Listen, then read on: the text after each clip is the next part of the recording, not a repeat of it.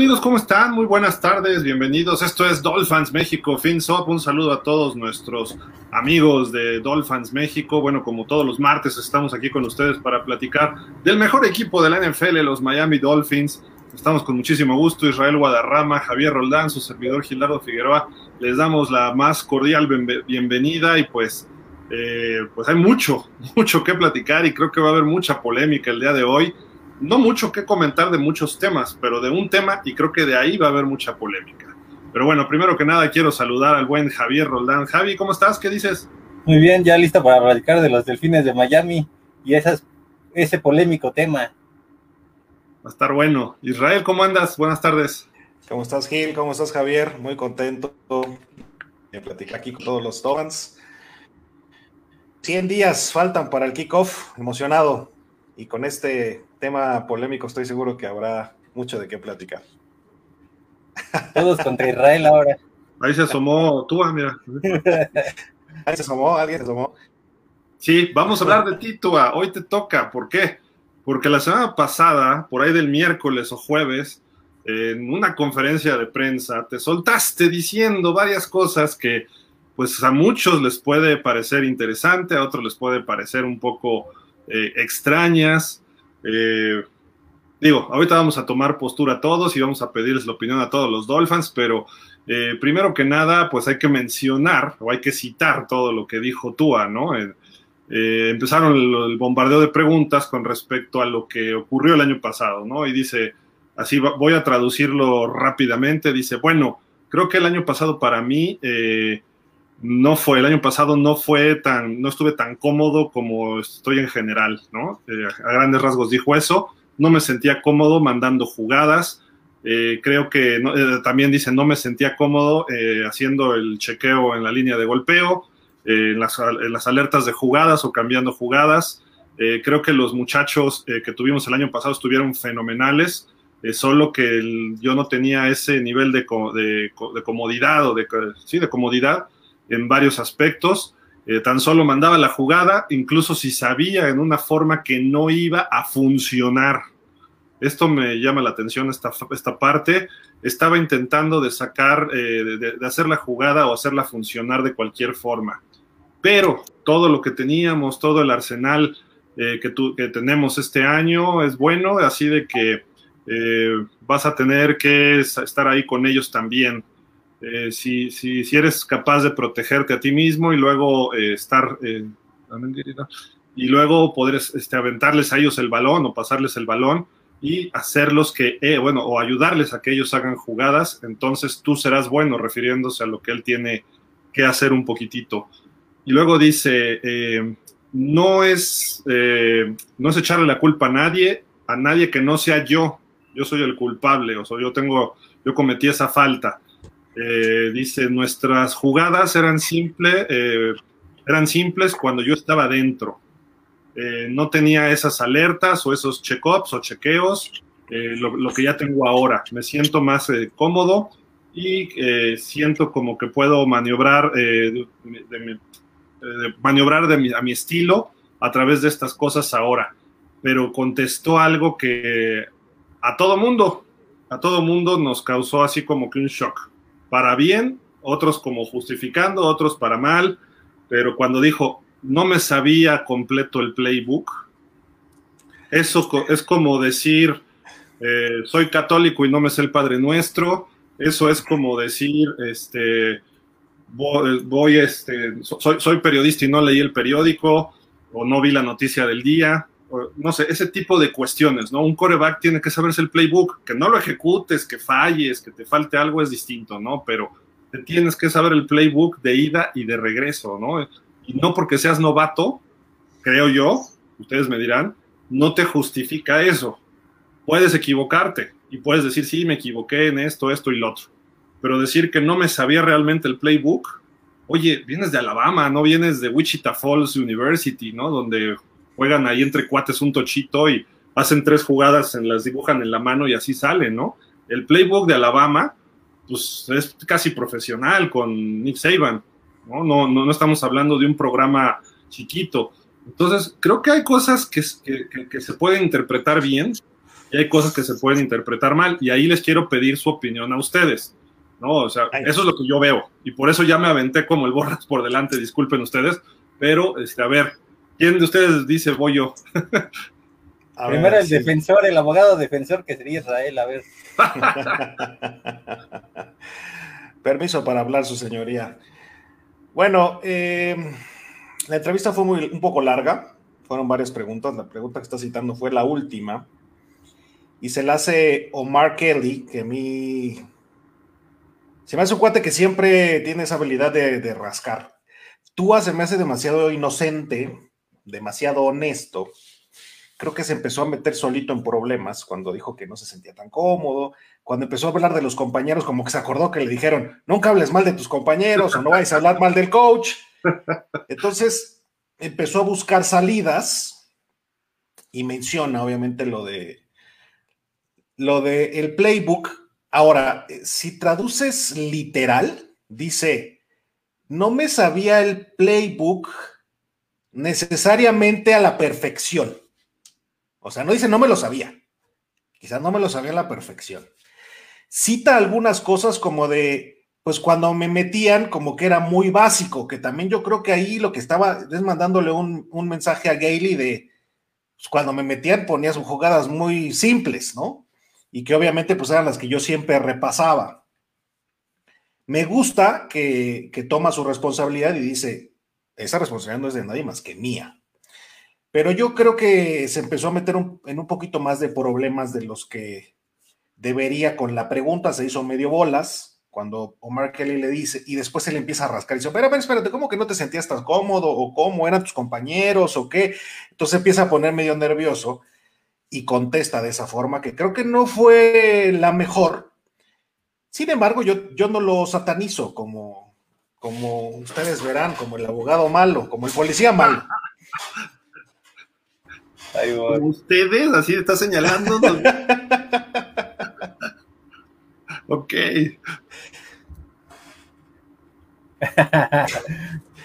pues es que sí, sí generaron controversia esas declaraciones por el hecho de que no es un coreback que venga de segunda o tercera ronda. Es una primera ronda y como lo acabas de mencionar, Gil, es importante que él siendo una selección de entre top 10 sepa que en algún momento este, Flores le iba a decir, pues es tu momento y quiero ver si, si me vas a poder dar lo que yo espero para los siguientes años. Y entonces eso al interior de tanto del vestidor como de Tua puede generar un poco de, de caos, tanto mental como físico, y decir, pues entonces, ¿qué voy a hacer? Si me meten en un partido donde tenga que ganarlo por un touchdown y me mandan tres jugadas que no me acuerdo cuáles son, este, la voy a, voy a tratar de solucionar yo el partido o voy a depender de mis demás compañeros. Entonces sí es un poco cuestionable el saber si no le vaya a pasar lo de Cam Newton, que pudo haber sido MVP, pero que nunca se aprende más de 30, 40 jugadas. Está, está difícil, ¿no? Debería.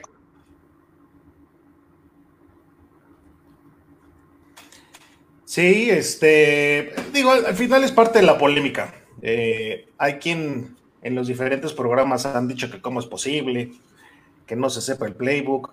Digo, pues creo que se lo sabía de una forma básica, no lo explotaban. Eh, sería preocupante, pero yo creo que, que este año se debe de ver eh, la diferencia, sobre todo que, como dijo Gaskin, ¿no? Es un playbook totalmente nuevo, eh, una ofensiva nueva, pues vamos a ver, se lo tendría que dominar rápidamente. Híjole, a mí me preocupan bastantes cosas de sus declaraciones. Me gusta la honestidad, me gusta esa franqueza, me gusta decir, sí, me equivoqué, eso está bien, eso, eso se lo aplaudo 100% pero hubiera dicho, me faltó ejecutar, me faltó esto, pero yo no hubiera dicho, yo, yo tengo, aunque no me lo sepa y aunque mi coach me diga por qué dijiste mentiras, yo no puedo salir ante los medios a decir que no me sé del todo el playbook o no me lo sabía en la temporada anterior, ni aunque esté justificando que ahora sé más. ¿No? Yo lo que, y, luego dijo que ya se siente 10 veces mejor de su cadera, entonces hubo problemas con la cadera el año pasado que decían que no había. Eso es otra cosa que también lo notamos por la fuerza. Ya, empezaron otra vez los dos. no, no, es eso, o sea, dice que se siente 10 veces mejor que el año pasado. Dice, por eso. Mi cadera se siente 10 veces mejor. Pero obviamente se sentía mal. O sea, es lo que está diciendo de fondo. Pues yo me sentía mal de la cadera y, digo, yo lo comenté varias veces durante partidos y ustedes no me dejarán mentir. A lo mejor todavía no está o toda la confianza o a lo mejor todavía trae algún problema. ¿Por qué? Porque están forzándolo a jugar a lo mejor. Y tardaron seis semanas, no, no por Fitzpatrick, sino porque no lo declaraban listo todavía para jugar. Sí, sí, sin duda creo que lo metieron antes. En eso estoy de acuerdo contigo. Pero cuando dice lo de la cadera, él está hablando de todo el trabajo que hizo, ahora sí que tiene pretemporada, ¿no? Y que tuvo, y que está en estos, en estos camps. Y él empieza a decir que tuvo un trabajo estricto desde que terminó la temporada en su cuerpo para fortalecer muchas cosas.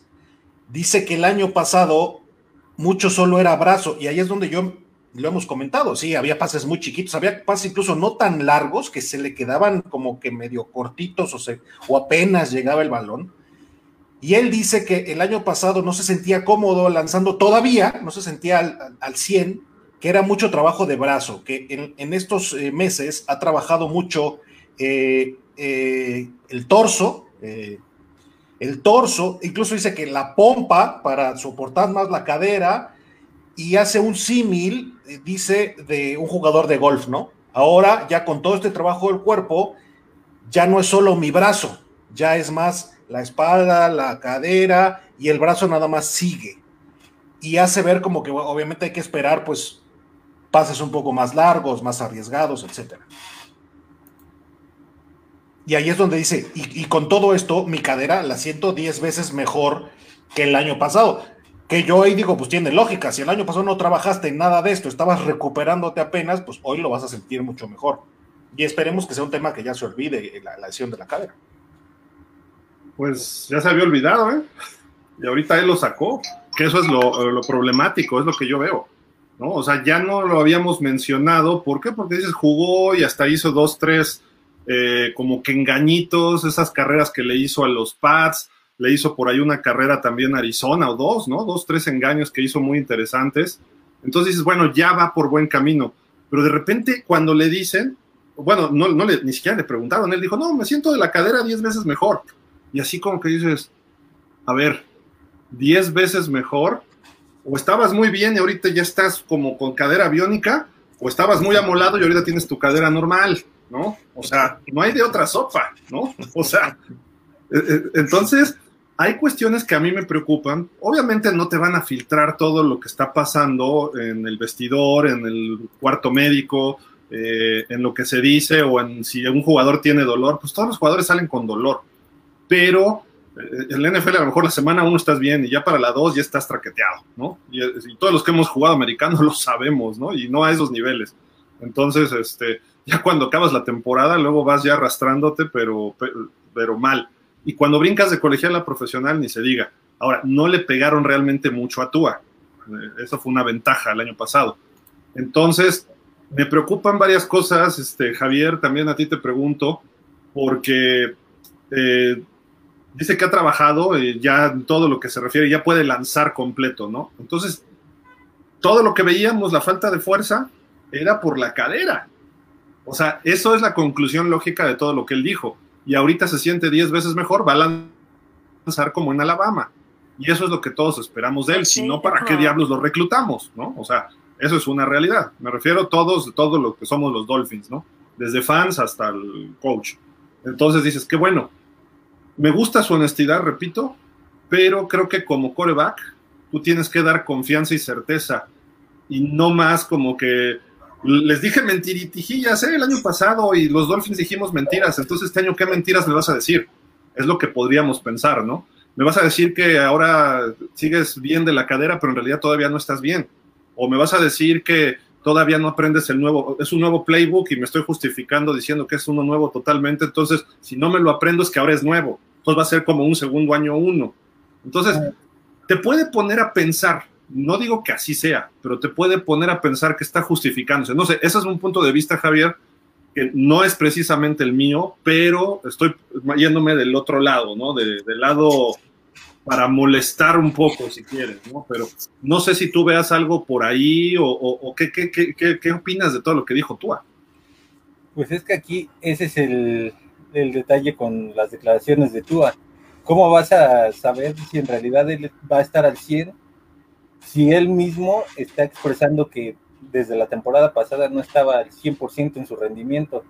Y entonces, ahorita las defensas que vas a enfrentar, por lo menos la mitad de los equipos estuvieron entre las primeras 15. Entonces, no, no te van a decir, este, a ver, Tua, te voy a llegar y te voy a acariciar, a menos que Tua haga lo que en su momento hacía Peyton Manning y Tom Brady, que en cuanto le vaya a llegar el golpe, se entregue.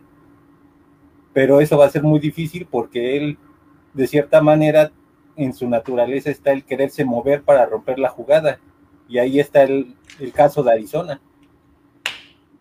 Entonces, ahí puede que haya una lesión y entonces sí, tú llegaste a la semana 7 y Miami a lo mejor puede estar este puede estar a lo mejor 3-4 o puede estar a este 4 4-3, no sabes, y entonces ahí el equipo ya tenga ciertos problemas y tengas la obligación de meter a Brissett.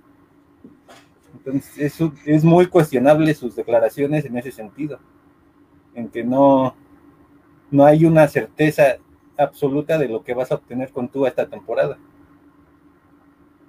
A mí sí me preocupa y bastante ¿eh? todo lo que él dijo.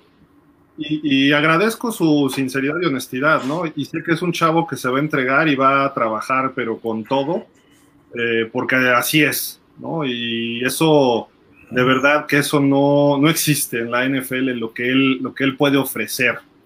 Pero esas declaraciones a lo mejor hubieran sido válidas en Minnesota, en Green Bay, en otros equipos que no han tenido tanto la necesidad de un quarterback en las últimas dos décadas. No, sé si vieron las de hoy o de ayer, me parece, de Joe Burrow. Fue algo parecido. Dijo, nos faltaba lanzar largo, pero nunca dijo, me equivoqué, nunca dijo, no me supe el playbook, nunca dijo, me, me, dolía la rodilla. Pues sí, me estoy rehabilitando y le estoy haciendo todo para estar en la semana uno. E, e, es, otro tipo de liderazgo. No, es un enfoque, es un enfoque distinto. es un enfoque distinto, porque al final Burrow está diciendo entre, entre las llamadas fueron incorrectas, ¿no? O sea, no explotaban mi brazo. O sea, ahí está criticando más al, al coordinador ofensivo y al equipo, al staff, ¿no? Yo me preocuparía eh, que mi jugador eh, estrella, como es el coreback, esté criticando al coordinador que sigue en el equipo y a los jugadores que siguen en el equipo. ¿Aaron quién? ¿Aaron quién? no, pero, mira, o sea, estoy de acuerdo, ¿eh? O sea, tienes que ser, pensar en equipo y Tua lo hizo muy, muy amable, muy educado, muy respetuoso. Pero también de un coreback necesitas que sea arrogante a veces. Marino era sumamente arrogante. Eh, era, tú te equivocaste, yo mandé el pase y tú tenías que llegar por él. Y Marino mandó el pase más asqueroso de su carrera y tenía la culpa el receptor, no él, ¿no? O sea, a ese grado él creía en lo que hacía. Y se nota que Tua está temeroso de lo que está haciendo él. Y eso es lo que a mí me preocupa, porque eso se va a traducir cuando tengamos que ganarle en la semana 1, en la última serie ofensiva a los Pats. Pues puede estar temeroso contra una defensiva de Belichick, o lo va a ver Don Hightower y se lo va a comer vivo. Si se comió vivo a Matt Ryan en el Super Bowl siendo el MVP, entonces ese tipo de cuestiones van a aflorar si es que no cambia esa forma de demostrar lo que él está haciendo. Obviamente tienes que saberte el playbook para estar convencido. Entonces, ahí regresamos a lo que decíamos la semana pasada, al IQ famoso de fútbol, ¿no? A, la prueba Wonder League, al IQ de general de, cada jugador. Entonces, tiene que ponerse a trabajar desde ya, ahorita que no hay minicamps y eso, ¿no? Obviamente el ritmo, pero el tipo no tiene ni por qué voltear a ver la televisión, no tiene ni por qué voltear a ver eso, tiene que estar trabajando en el playbook día y noche, día y noche, para que cuando llegue la semana 1, le pregunten qué hay en la página 25 del playbook del iPad. Esto, esto, esto, esto y esto. Ok, paz. Eso es lo que cualquier coreback de una ronda tan alta tiene que saberlo. No precisamente en el año 1. Y Marino lo ha dicho mil veces ¿no? Este, su primer año llegaba este, Bob Kuchenberg, el, guardia, le mandaban la jugada a él y Marino decía, bola al 2, bola al 2, hey, y vámonos a la línea, porque no sabía ni qué rollo, ¿no? Y este, a muchos corebacks les pasa. Hay corebacks novatitos que tienen que hacer 20 lecturas, que se, John Elway lo hizo y Troy Aikman se, se forma, y Bob Greasy en un Super Bowl lo hizo, este, se forman atrás del guardia en lugar del centro, ¿no? Entonces, puede ocurrirle a cualquiera, sí, pero tienes que estar, por lo menos el playbook tienes que dominarlo, ya si por ver todo lo que está pasando a tu alrededor, que de repente es abrumador, el cambio de colegial a profesional en, lo que se mueven las defensas, en la lectura ya en la línea de golpeo, ahí obviamente tú, ah, pues te, puedes poner nervioso y fallar. Eso, digo, no le estoy exigiendo que sea perfecto, pero sí necesito que se sepa el playbook desde la pretemporada que no hubo, pero te lo tienes que saber de memoria, y digo, por escrito o en el iPad. ¿no? Sí. ¿Sí? Eso, es, eso es inexcusable. Ahí sí no, no encuentro una justificación para que diga eso, ¿no? No me sabía precisamente todo el playbook, Ahí sí, como si fuera programa de concurso, una, un tachezote enfrente y. Todo lo demás está bien. pero ahí le, daban el. Usaba el 10% del playbook. ¿Qué, ¿Qué, le interesaba saberse el otro? Y no se lo sabía. Sí, ese sí. sí porque sería caer una situación como la de como la de Tannehill, que este, nunca le diste un coordinador de más de dos temporadas y entonces siempre lo buscaste la forma de justificar que podía ser el quarterback franquicia de los Dolphins. Entonces, ojalá y actúa este año y el que viene, si todavía él puede ser el proyecto, si termina bien en la temporada, este, le dejes un coordinador que se dedique a desarrollarlo. Pues es que, híjole, no sé. Ah, yo, yo veo que no va a ser tan rápido el crecimiento de Tua como esperaríamos, pero ¿Por qué? Eh, ¿Por qué? Porque dijo que el año pasado no se sabía precisamente bien el libro. No, hombre, ¿cómo crees? Eso es una parte esencial, ¿eh? Hombre. O sea, yo, yo no, perdón, yo no le pido un novato que sea Justin Herbert y que sea el novato del año. Eso no se lo voy a pedir a ningún novato, ni, al Justin, ni a Justin Herbert, pues, ni al coreback de los Chargers, se lo hubiera pedido. Pero sí le pido que se sepa. Ahora hay que, ahora hay que decirlo sin llorar. no, y, a lo mejor Herbert tampoco se lo sabía, ni burro, y los limitaron también. Pero con lo que tenían ellos hicieron lo, se sabían la parte que les daban. Arriesgaron, y cosa que no demostró este Tua. Ahora, por aquí tengo unas estadísticas que ahorita nada más las acabo de armar y se, se las pongo, pero precisamente dice pases intentados al ala cerrada en el 2020. Miami está como en la posición, está muy chiquito, ahorita se las pongo en la pantalla, pero es 1, 2, 3, 4, 5, 6, 7, en el 9, la posición 9, más pases intentados al ala cerrada. Miami es el número 3 en pases a los corredores, solamente detrás de los Rams, que le acostumbran mucho, y luego los Chargers con Justin Herbert, ¿no? Y aquí viene el problema pases intentados a los receptores abiertos. Miami está, es 32, 31, 30, 29, 28. Solamente arriba de los Pats, de Cleveland, que era un equipo corredor, de los Raiders, que no sé, bueno, explotaron a su ala cerrada el año pasado, y de los Ravens, del señor Lamar Jackson, que no sabe lanzar, ¿no? Entonces, ahorita, ahorita ya les armo la, la gráfica y la ponemos ahorita mientras platiquemos. Entonces, eso es un poco alarmante, ¿no? Y quise ser el 10% del, del playbook que le daban, ¿no? No sé, mándale el pase a Gaskin, mándale el pase a Ahmed, mándale el pasecito a Patrick Laird, ya está Gesicki, mándale a Gesicki. No busques a Devante Parker en bomba, no busques a, a Jaquim Grant, no busques, ¿por qué? Porque estaba limitado, pero no estaba limitado, o sea, sí estaba limitado por Chan Gailey, pero estaba limitado por sus capacidades físicas y sus capacidades de lectura y su capacidad de saber el playbook. Que si le quitas la del playbook, pues intentas alguna lectura y le haces mal y te van a cagotear. Pero dices, bueno, lo intentó, ¿no? Pero ahorita cuando intentaba, pues se quedaba corto. Tú se fue que con cinco intercepciones, pero pudieron haber sido 15. Mínimo. Le tiraron de las manos y mientras más highlights, bueno, más highlights de los partidos veo, Los Chargers le tiraron dos de las manos, los Chiefs tres. Pero, ese, es, pero ese es a todos los corebacks, no, no, no se organicen, a todos los corebacks les tiran intercepciones. Yo Allen le tiraron, Miami le tiró tres. Miami le tiró tres a Allen, o sea, entonces eso se le pasa a todos los, los corebacks. Ah, sí, pero en el caso de Tua sí era muy evidente en los partidos que llegaba el momento en el que ya se veían forzados sus pases. Entonces sí los defensivos les mandaban un bombón que de plano no eran interceptados porque este, sus reflejos no eran tan rápidos. Porque eran defensivos. sí.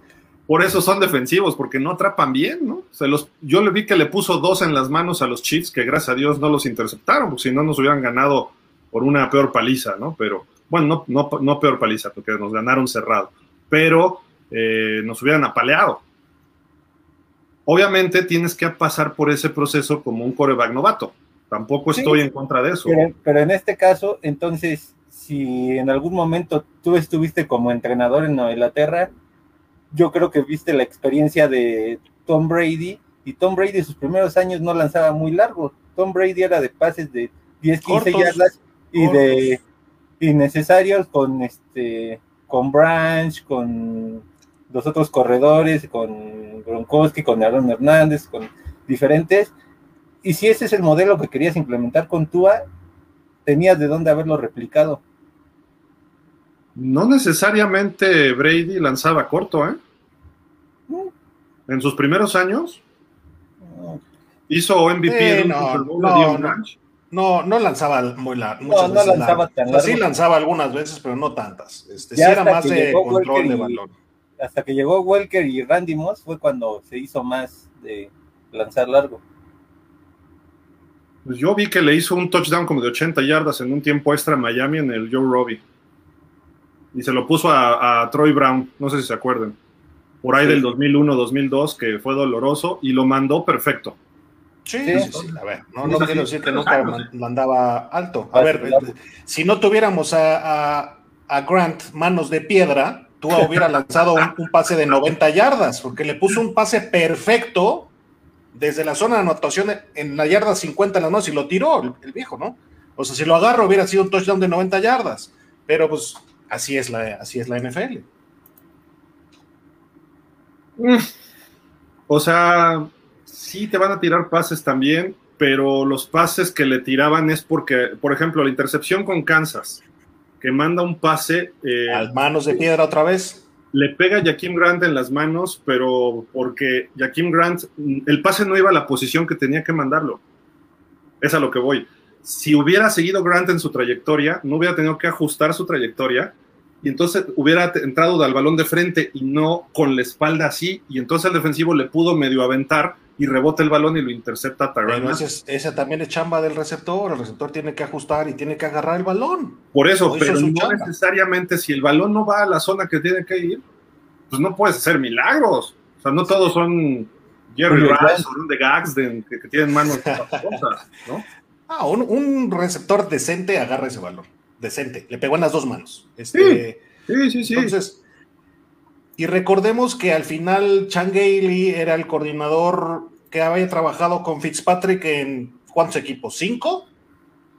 No, no obviamente, en los No, en los Bills, en los Jets. En Bills y en Jets, ¿no? Y por ahí se me está yendo algún otro. Esta era la cuarta vez que trabajaba con, con, Fitzpatrick. Y, y, pues estaba hecho el playbook y, y, la ofensiva para él, ¿no? Este, también se me hace que ahí no había mucha química con Tua, digo, y por obvio se ve que pues, por eso no está en el equipo ya, ¿no? ¿Quién? ¿Gailey o Gailey? Fitzpatrick. pues los dos, ¿no? Pero Gailey principalmente. Pues la temporada pasada, según asumían que el proyecto era Gailey con Tua durante dos o tres años y ve lo que pasó. Nada más, ¿no? No. No, Dios. Pues a mí me preocupa también otra cuestión, y ya hablando de la coordinación ofensiva. Es el tercer coordinador, y si podemos, si ponemos a los dos, es el cuarto coordinador ofensivo en tres años para, Flores. Sí. Y la ofensiva sigue sin producir muchas cosas. Esperemos que este año ya, ya funcione, ¿no? Porque dos yardas por acarreo y cosas así, dices, oye, espérame tantito, ¿no? ¿De qué estamos hablando? Sí, desde Gays creo que no no se tiene un, este, desde la era Gaze no se tiene un coordinador ofensivo que dure más de dos años. Y es que Gaze manejaba las jugadas, ¿no? Sí. Eh, disque. que no lo hacía mal, ¿eh? Es, No, ese no, es su no. chamba. Coordinador. En Miami, lo- en Miami lo hizo pésimo, pésimo. Como coordinador, Llamando las jugadas era, era pésimo. pero ¿de qué me estás hablando? ¿No te acuerdas el juego contra los Raiders, aquel que les hizo tres, tres touchdowns, jugadas de engaño, los traía molados a la defensa? Ah, Eh, bueno. también había, hizo al- a, Dani Amendola, era su líder de recepciones.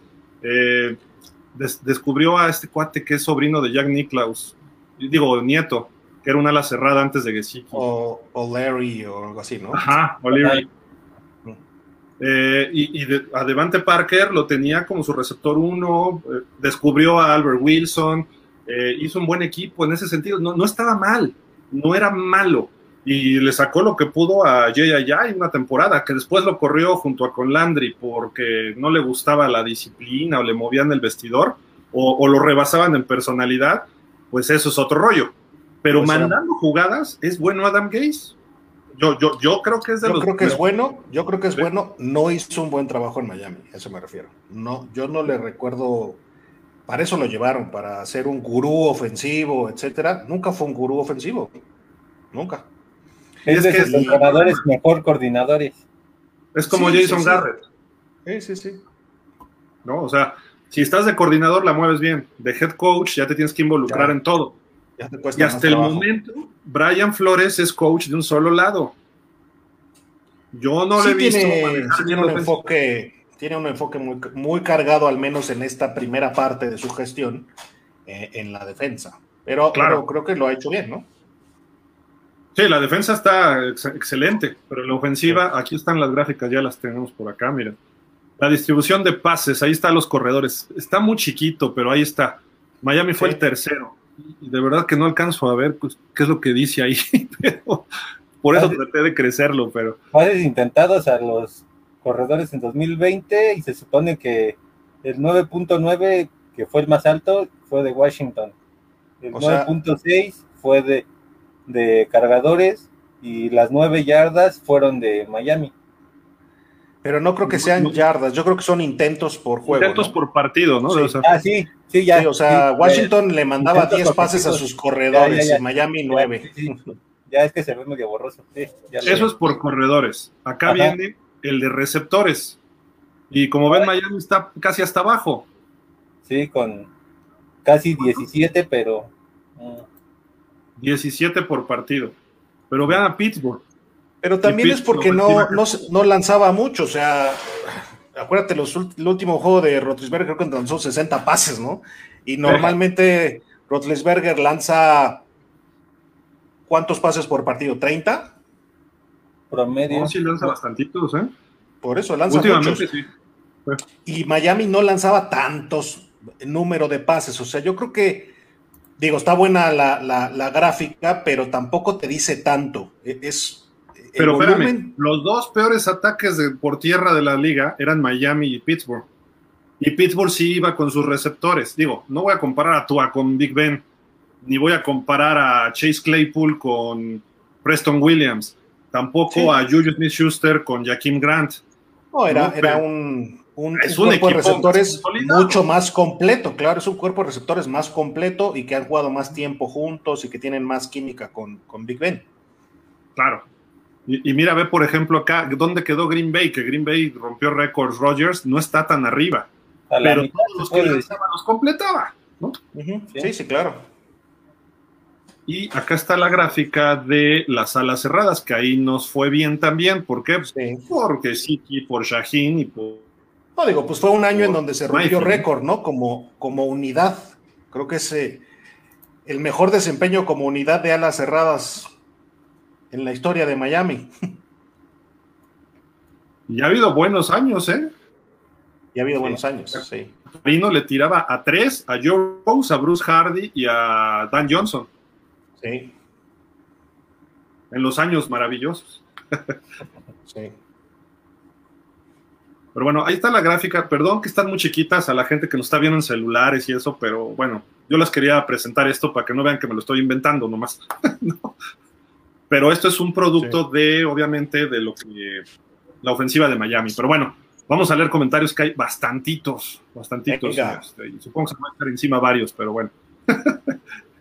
Pablo Reyes Madera. Buenas noches, Gil, Javier, Israel y a todos los Dolphins. la igual, mantenimiento, buenas noches. Ben Cariker, hola a todos, buenas noches. Es que eso que comenta tú, solo diré que bueno que te fuiste, gays. No servía como coordinador, no sé cómo te hiciste llamar coach, qué vergüenza. Mauricio Borjas, justo lo que estábamos hablando ahorita. Mauricio Borjas, hola amigos, saludos a todos desde Honduras, órale, güey. Saludos, Honduras. Saludos. Andrés Montes, buenas tardes amigos Dolphins, Israel Gil, Javier. Yo creo que se refería a que él no se sentía cómodo con su lesión y que su transición a la NFL no fue tan rápida tomando en cuenta que tenía también casi un año sin jugar. Creo que a eso se refería. No, Andrés, no lo justifiques. Se refería a las lecturas en la línea de golpeo. Se refería al playbook. Se refería a que no se sentía cómodo aparte con la cadera. O, ya se siente 10 veces mejor. Quiere decir que ya está sano, ¿no? Y con Gailey también. Seguramente por ahí casi casi si no me sentía bien con el coordinador, ¿no? Porque era un choque generacional. Gailey, su coreback de mil años es Fitzpatrick. Y Gailey, pues era más tradicional que lo que pudiera ser un coach joven, ¿no? Sin duda. Ángel Márquez dice: Buenas noches, amigos. Saludos de su amigo El Tigrillo. ¿Cómo estás, Ángel? ¿Qué dices? Saludos, Ángel. Vic Espinosa, hola, buenas noches, mosqueteros. Llegando tarde, ¿qué hablamos? Vamos a hablar del Cruz Azul, ¿no? ¿Cómo ven? Oye, pues si el Cruz Azul pudo, pudo también los delfines, ¿eh? Sí. Creo que ya se pues nos El Cruz Azul ya lleva, ¿qué? 48 torneos, ¿no? Sin ganar. Sí. Algo así. Sí, 23 años y cuarenta y tantos torneos. Traigamos a Rogers para llegar al Super Bowl.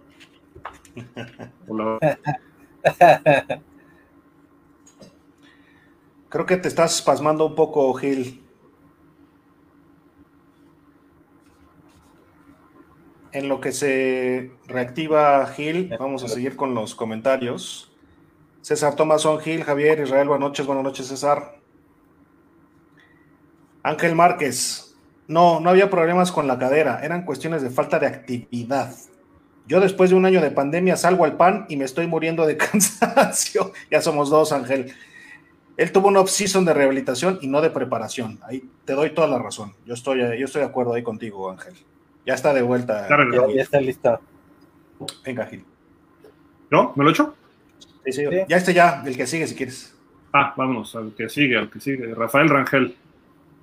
Buenas noches al staff y a la familia Dolphins. ¿Cómo estás, Rafael? ¿Qué dices? siempre, muchas gracias por seguirnos.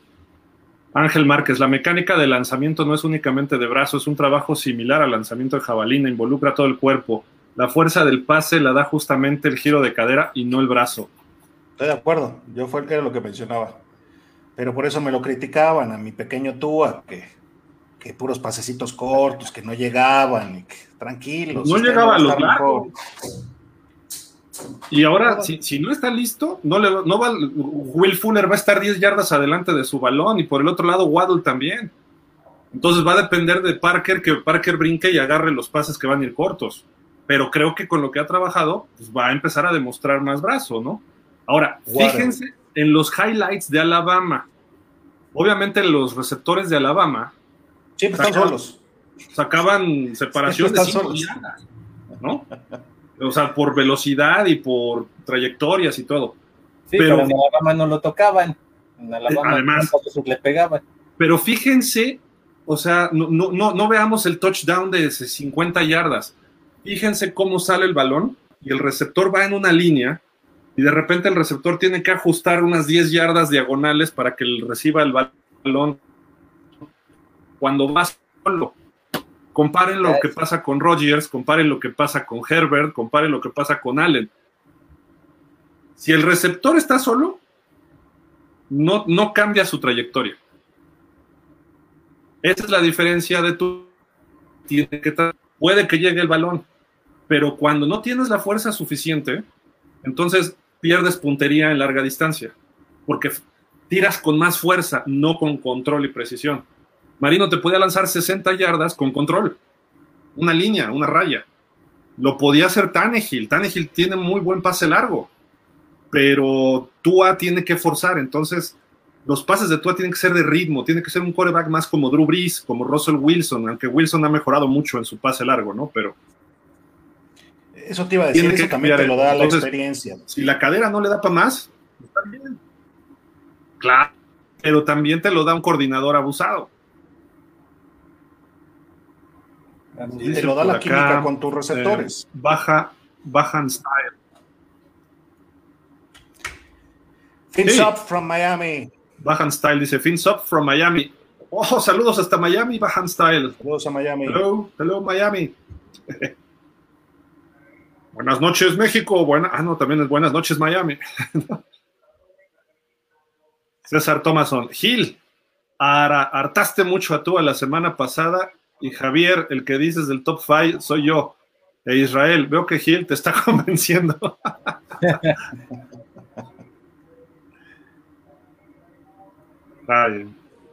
Pero yo que lo harté, yo no dije nada, pues que tú, que, que tú me calle en el campo de juego, eso es lo que yo quiero. Ángel Márquez dice. no me convencen, César, ¿eh? no me convencen. Seguimos en la lucha por los tacos. Qué bello micrófono, Isra, dice Ángel. Saludos, Ángel. Baja Style dice: ¿Will Jaquim Grant be the first cut? ¿Será el primer corte Jaquim Grant? Ahorita, después del primero de junio. I hope so. I really hope so. I really hope so. Ojalá y no, porque sí, sí me gusta ese estilo de juego. Pero tiene manos de piedra, te servía para los regresos, pero ya hay otros jugadores que van a poder cubrir esa posición. Sale muy caro para no agarrar un bendito balón. O sea, es, los millones de dólares que le pagan es para que cada balón que agarre. Y aparte ya trajeron regresadores de patada, ¿no? Claro, son 300 mil dólares y te soltaba, y te soltaba cada partido, cada dos partidos te soltaba uno o dos, entonces yo creo que se va a ir. Yo también creo. Me, gustaría que se quedara, porque ha tenido chispazos, pero no puedes vivir de chispazos. Sí.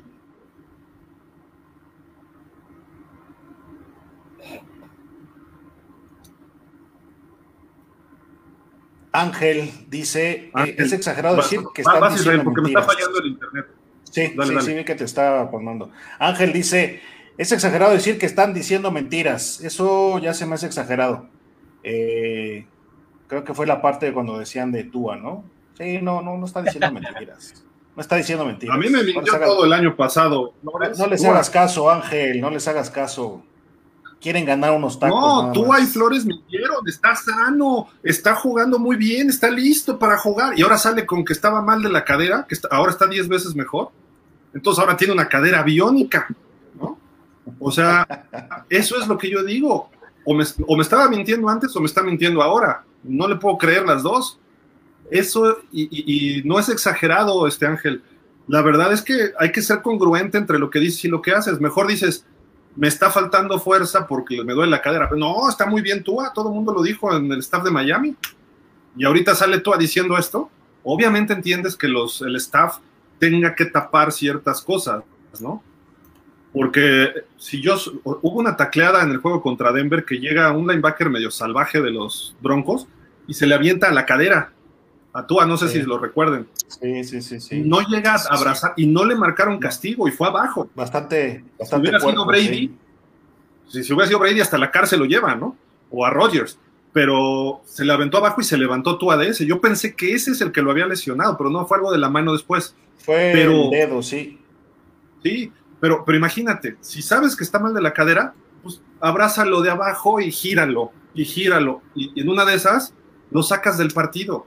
Entonces, obviamente tú como coach, pues tú dices, ya está sano, está bien, o sea, lo puedo entender, está listo para jugar, pero siempre hay un riesgo. Entiendo tu punto, pero no creo que sea mentira, ya que tú puedes, a ver, si tú te lesionas, puedes estar recuperado de la adhesión y estar listo para jugar. A lo mejor no al 100, pero estás listo para jugar, que fue el caso de Tua. Recordemos que Flores había dicho, si fuera mi hijo no me gustaría que entrara, hay que esperar hasta que esté al 100 y como dos semanas después lo metieron, ¿no? Yo creo que estaba listo para jugar y tanto que pues jugó y tuvo un buen récord. Pero obviamente no es lo mismo estar eso, eso es una mentira. recuperarte. No, no, no es lo mismo estar entrenando para recuperarte de una lesión allá entrenarte cuando estás sano. Entonces, puedes estar 10 veces mejor, aunque ya estabas a un nivel de juego, puedes estar 10 veces mejor. Digo, obviamente él se refiere a que ya se siente bien, ¿no? O sea, no, no, estamos hablando de la, del porcentaje, ¿no? O de la proporción, pero al decir eso hoy, significa que estaba lesionado todavía, o sentía dolores, o sentía problemas. Y durante la temporada él decía, no, estoy bien, mi, mi cadera bien. Le preguntaban después de los juegos, ¿cómo te sientes? Bien. Y a Flores, sí, al principio dijo lo que tú comentaste. Si fuera mi hijo, yo no lo metía.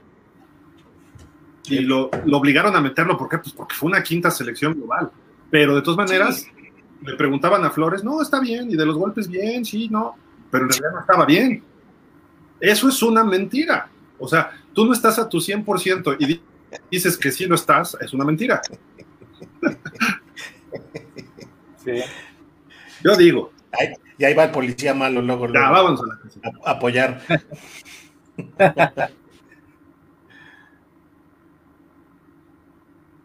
Yo también creo que es exagerado. Good Dolphin, Bad Dolphin. Exacto. Cristian nos dice: Hola, ¿cómo están? Bien, tú, Cristian, ¿qué dices? César, Gil, Javier, ¿por qué no se cambian de equipo? A todos le encuentran un pero. Imagínate si a los demás equipos. Me voy a los Jets. ¿No? Ahí empiezan desde el nombre. ¿no? a los Bills. Porque los Jets por lo menos ya ganaron una vez. Es de los Bills. Híjole. Los Pats, Dallas, Pittsburgh. Sí me hay equipos que me gustan, pero eh, no. No, no, no. gracias. Eric Peláez. Dice, saludos a los tres, buen análisis, temas interesantes, buenos puntos de vista. En esta ocasión estoy con Israel. Tengamos confianza en Tua y todo el equipo. Ah, no, pues de confianza la tenemos. Saludos, Eric. Porque no nos queda de otra. Dejamos ir a Herbert, dejamos ir a Henry, a Etienne, no tenemos a Trevor Lawrence, no tenemos a Zach Wilson. tenemos que darle confianza. Es como cuando te casas con la más fea del grupo, ¿no? Tienes que tenerle confianza, ¿no? Ya. Así. Luis Fernando Ramírez, hacia ahí. Saludos. No veamos el vaso medio vacío. Creo que es bueno que el novato sepa a detalle cuáles son sus falencias y sabe en qué tiene que trabajar. Lo novateó Mark Kelly en su declaración. Estoy de acuerdo. De acuerdo. Estoy de acuerdo. Pero entonces tú como entrenador... novato al declarar eso. Sí, sí, los, los entrenadores o los miembros de la, de la prensa de Miami debieron de haberle avisado, ¿sabes qué? Posiblemente te van a preguntar esto, esto y esto trata de manejarlo de esta manera. No, así no funciona, pues si no, no venden notas. Te quieren agarrar en curva. de Te quieren agarrar en curva y pues eso es lo que vende. Pues estamos hablando, ya, ya hay 100 programas que han hablado de lo mismo ¿sabes porque lo agarró. No, pero, pero mira, no, no necesariamente la gente de prensa, su representante también influye en eso. ¿Por qué? ¿Por qué le dice, mira, tú manéjate de cierta forma, tú eres así, síguele así, y haz esto, esto, esto y esto. La, jefatura de prensa de un equipo no necesariamente les dice qué hacer o qué no hacer. Les puede prevenir, como tú dices, aguas, te van a atacar por aquí. Y sí hay como que una línea institucional que pueden contestar. Pero en realidad a lo mejor hasta lo dijo adrede. ¿Por qué? Porque USA Today, CBS, ESPN, NFL Network, todas las cadenas gabachas estaban hablando de las declaraciones de Tua. Y Tua salió muy honesto, muy franco, que todo el mundo, no, qué bueno, otros no, qué malo, y empezaron así, ¿no? Y hoy sale Joe Burrow con una declaración parecida, ¿no? Entonces, ¿por qué? Porque ya vieron la tendencia, cómo jala y llamas la atención de lo que ellos le llaman la prensa nacional. Entonces, eh, a lo mejor fue un plan con maña de, de Tua decir eso. Y además él justifica su mal accionar o, se quita de encima la presión de toda la prensa que ha estado molestándolo. Sí, yo la regué, me equivoqué, soy lo peor, este, no me sabía el playbook, no sabía las, este, las jugadas en la línea, no sabía qué ajustes hacer. Entonces, todos los que estaban criticándolo van a decir, ya ven, teníamos razón, ¿y ahora qué le criticas? Y este año va a mejorar. Como imagen de relaciones públicas, fue excelente lo que hizo Tua. ¿Por qué? Porque dijo, así estaba en el 2020, yo me siento 10 veces mejor de la cadera, este año ya me sé el playbook, este año, o sea, por imagen está muy bien. Quizá pueda afectarle un poco el liderazgo en el equipo, en el vestidor. Porque muchas declaraciones son como cuando tú estás en el meeting viendo el video con tu, coordinador ofensivo, no cuando estás en la prensa. Y además causa cierta eh, inseguridad hacia afuera. Entonces los fans pues, van a decir, ups, que esa es una apreciación y es válida, ¿no? De que, oye, dijo que no se sabía esto, y, ay, ¿cómo es posible? En fin, todo ese rollo.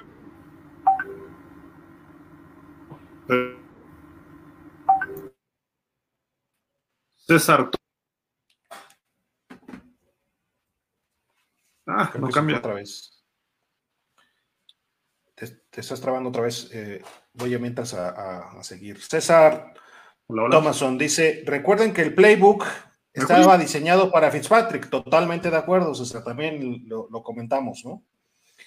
Eh, y el ofensivo no lo quería. Sin duda, sin duda. Señor Francisco Javier, si yo soy abogado y estoy litigando y no me sé las leyes, ¿eso qué dice?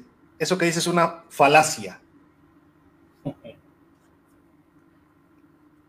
César Gil, recuerda que tú decías que Aaron no, que era una vedette, ahora dices que sí. ¿Qué pasó?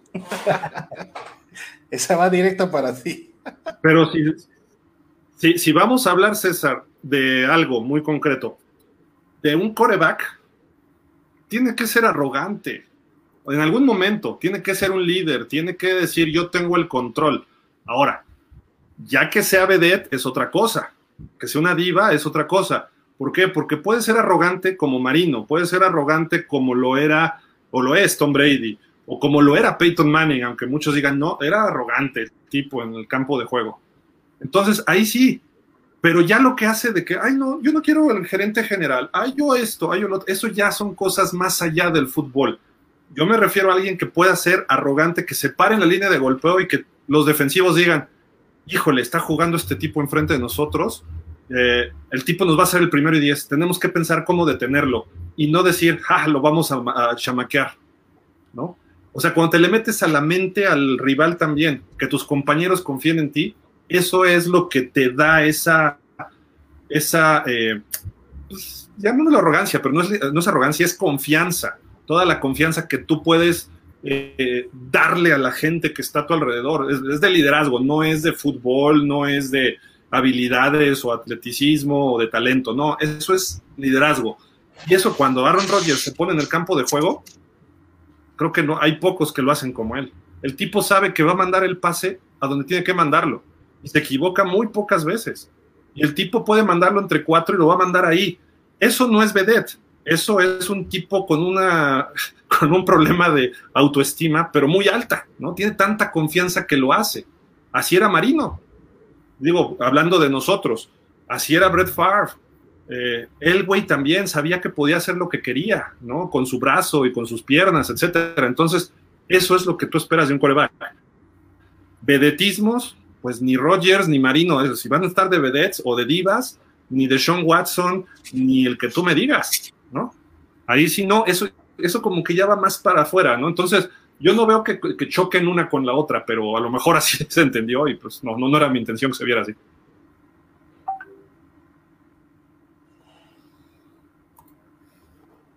Dice César, Tua nos va a dar muchas alegrías. Esperemos que sí. Estoy contigo, estoy contigo, César. Yo no lo afirmaría, pero sí esperemos que César. Cuando nos paguen los tacos, César, este, vamos a estar platicando de esto. No, hombre, si, eso ocurre, hasta me va a hacer daño los tacos a mí. Como un Radionet dice, pregunta, ¿y si le soltaron el playbook porque, porque a lo mejor ni siquiera estaba en proyecto de estar en la temporada y de repente se le ocurrió a Flores aventarlo al ruedo? No, no, no.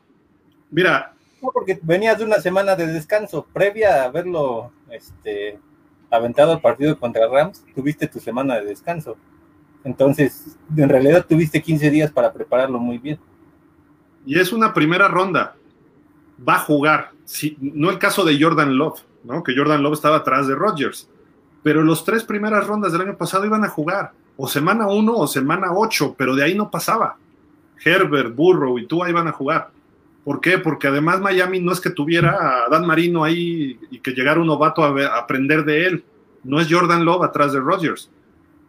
Fitzpatrick es muy malo, es Fitztragic. Por algo Fitztragic ha pasado por nueve equipos del NFL. De repente saca la experiencia de veterano pero Fitzpatrick no es una solución a largo plazo para el equipo. Entonces traes a tu coreback novato y lo pones a jugar.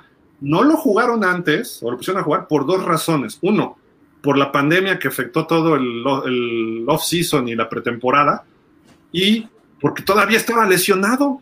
Estaba en el reporte de lesionados hasta la semana 6, y luego lo metieron con los Jets un ratito al final y descansaron, dices tú, Javier, ¿no? Ya ni me acuerdo cómo fue. Sí, sí. Y abrió con los Rams, ¿no? Fue, fue el juego. Ajá. Entonces, eh, creo que por ahí, por ahí va, este, como un radio, este, no sé tu nombre, pero bueno, ahí dice como un radio. Entonces, iba a jugar porque iba a jugar, y con el playbook limitado o con el playbook abierto. Tenías que darle horas vuelo para esta temporada que él pueda despegar. Y, si, es un, si era un riesgo de lesión, pues sí, pero ve a Burrow, Burrow llegó sano y se lesionó y, apenas va a regresar, está regresando ahorita, pero con una rodilla ahí toda tiesa, rodillera tiesa, y a lo mejor para la semana 1 está en duda. ¿eh? Médica, ¿Qué fue lo que, pasó, lo que mencionaste con Tua? No tenía el alta médica hasta por ahí de la semana 4 o 5, ¿no?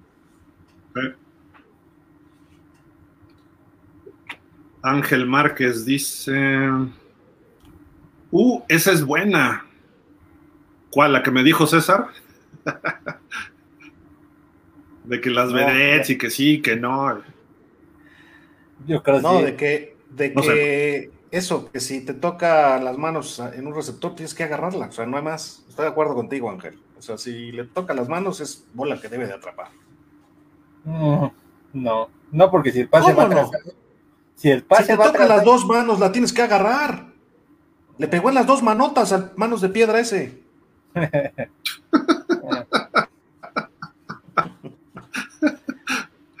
o sea, sí y no. No todas las bolas tienen que ser atrapables. Pero es así, es así. Si te pegan las dos manos, cualquier receptor que está en la NFL debe de agarrar el balón. Si te pegó en las dos manos, tienes que agarrarlo. depende cómo. O sea, si tú le mandas un pase a la zona de linebackers entre el safety, muy arriba a Gesicki, pues Gesicki va a brincar por ella y la va a tocar, pero no sabemos qué safety le va a pegar abajo y cuando vas cayendo no sabes si la agarras. O sea, la puede tener. O brincas y la tocas, pero pues el pase iba muy alto y hizo un esfuerzo muy grande. Muchas veces así son las intercepciones, ¿no? O sea, por eso digo, no precisamente, no es ley. Ajá, no, es, ley que siempre, siempre hay ahí la... la NFL debe estar Sí, sí, sí. A ver, están las, excepciones que confirman la regla. ¿no? Por ahí va. Sí, sí, sí. Están las excepciones que confirman la regla. Como dices, si te dan un mega golpe o, apenas la, le tocaste con las puntas de los dedos porque hiciste un super esfuerzo al saltar, bueno, pero a lo que nos referimos. Mira, por ejemplo, el juego de Kansas, esa intercepción a Jaquim Grant fue un pase muy parecido al touchdown de Gesicki. Muy parecido un pase largo, profundo. Mucho más difícil el de Gesicki entre tres. Por eso, y los dos estuvieron mal lanzados. Los dos pases. el de Gesicki pero tuvo que haberla soltado. La de uno y del otro. Medio segundo antes. Uno tiene, manos de... piedra y el otro no. no necesariamente, porque el pase no iba bien lanzado. O sea, cuando tú vas a ver video el lunes o el martes, que te sientas con tu coach, te dice, mira, tú eres Tua, ¿no? Entonces, a ver, este pase te tardaste una fracción de segundo y por eso le cayeron tres a Gesicki. Fue mérito de Gesicki. Tú, tu calificación de ese pase es 7 o 6. El pase a Jaquim Grant, tu calificación es 8 y Jaquim Grant tú estás reprobado, ¿no? Así. ¿Por qué es 8? Porque no lo y por eso lo van a por eso lo van a cortar. Muy probablemente. Y por otros pases que también ha soltado y porque no es un receptor titular base, ¿no? O sea, es como que un relevo, un sí, slot, etcétera, ¿no? Entonces, sí, o sea, no es un receptor titular, punto. No. ¿no? Y ya el contrato que trae ya es muy caro. Además. Y, y lo peor es que le va a ir bien en otro equipo. Sí, creo que se ahorra Miami cuatro millones y medio si lo corta. Entonces. Francisco Javier Roldán, señor, ¿cómo está? Algo que tenía Peyton, estudiaba mucho todos los libros de jugadas y se la aprendía. Eso le falta, estudiar, estudiar, sí.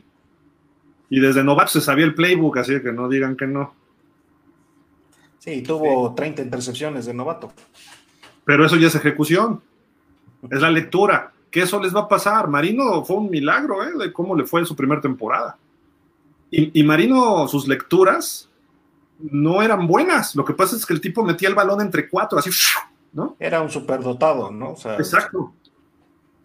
Pero la NFL, pues, Elway sufrió al principio, eh, sufrió un chorro, eh, Kelly también no le fue muy bien, aunque él pasó por la USFL primero. Entonces, ese tipo de, de detalles hay que trabajarlos. No, y quizás la mayor un, virtud. Un radio dice, en la ofensiva. Era esa de aprender, ¿Cómo, cómo? Perdón. de aprenderse el playbook y no ser tan, no ser un quarterback tan atlético ni con tan buen brazo. Pero te sabía identificar todos los huecos en las defensas.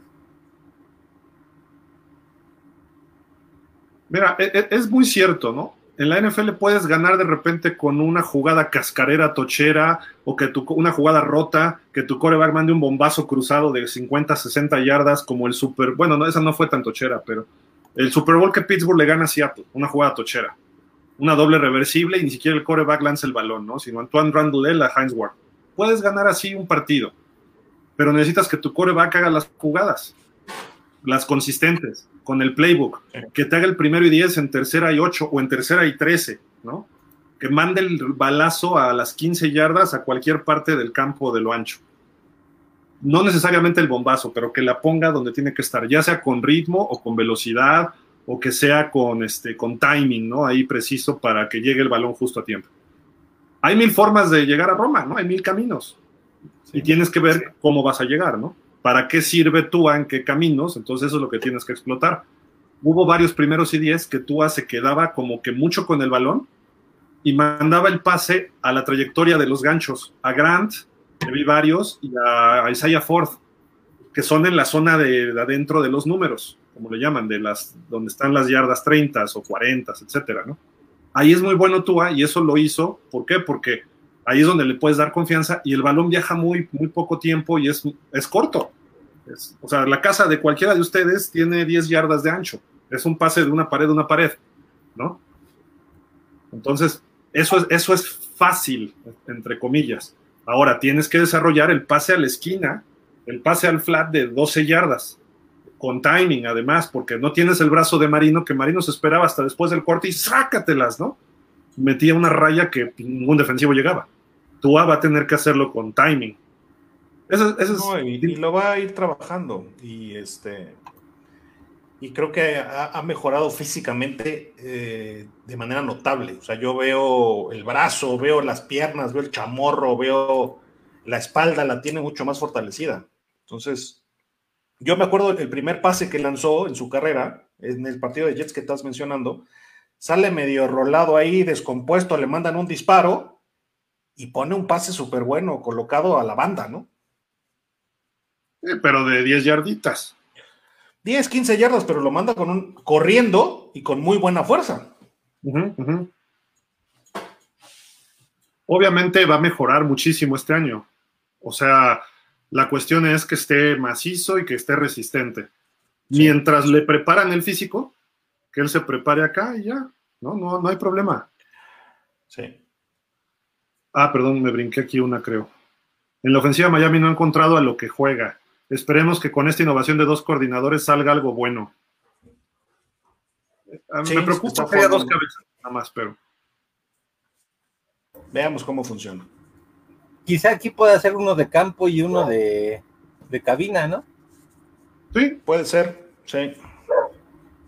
Ángel Márquez, la estadística no considera a tight ends, ojo con eso. ¿Cuál estadística? Yo creo que la que presentaste, pero sí. No, sí había uno de sí. Había una específica. Fue la primera que puso. A ver, Es que a lo mejor eh, checó nada más la de wide receivers, ¿no? O de running backs. este es corredores, Corredores. Receptores. Y ahí está la última. Sí, sí. alas cerradas. Y no estábamos mal en ese aspecto. No, que ahí le fue bien. Y que Es creo que seguiremos bien. Creo que seguiremos bien en esa, en esa parte. Rogelio Páez, tranquilo, Gil. Está bien, ya, ya me tranquilicé. Y tú Oye, a esos novatos. No sabe ahorita ni qué declarar. ¿Eh? El ataque soy contra ti, contra mí. Sí, no, bueno. Ataquen a Tua, ¿para qué dice eso? Ni qué declarar, viene de Hawái, se lo comió el reportero, no conectó el cerebro con la boca, que tú mismo dijiste que se vio nervioso. Sí, sí, claro. Pero a mí me preocupa que un coreback no conecte su cerebro con su boca, aunque sea novato. César Thomason, Gil, Javier, si no quieren pagar los tacos no pasa nada, yo los pago, pero dejen de decir cosas que no. ¿Qué cosas? ¿Qué cosas César? Que Tua no es bueno. Ah. Cristian Alvaro, pues ojalá que lo de Tua se aplique al juego y se dedique, como dicen, día y noche al playbook para que sea un gran lector de defensivas. Es un chavo dedicado, se, se- va a meter y creo que está comprometido, lo hemos dicho repetidas veces.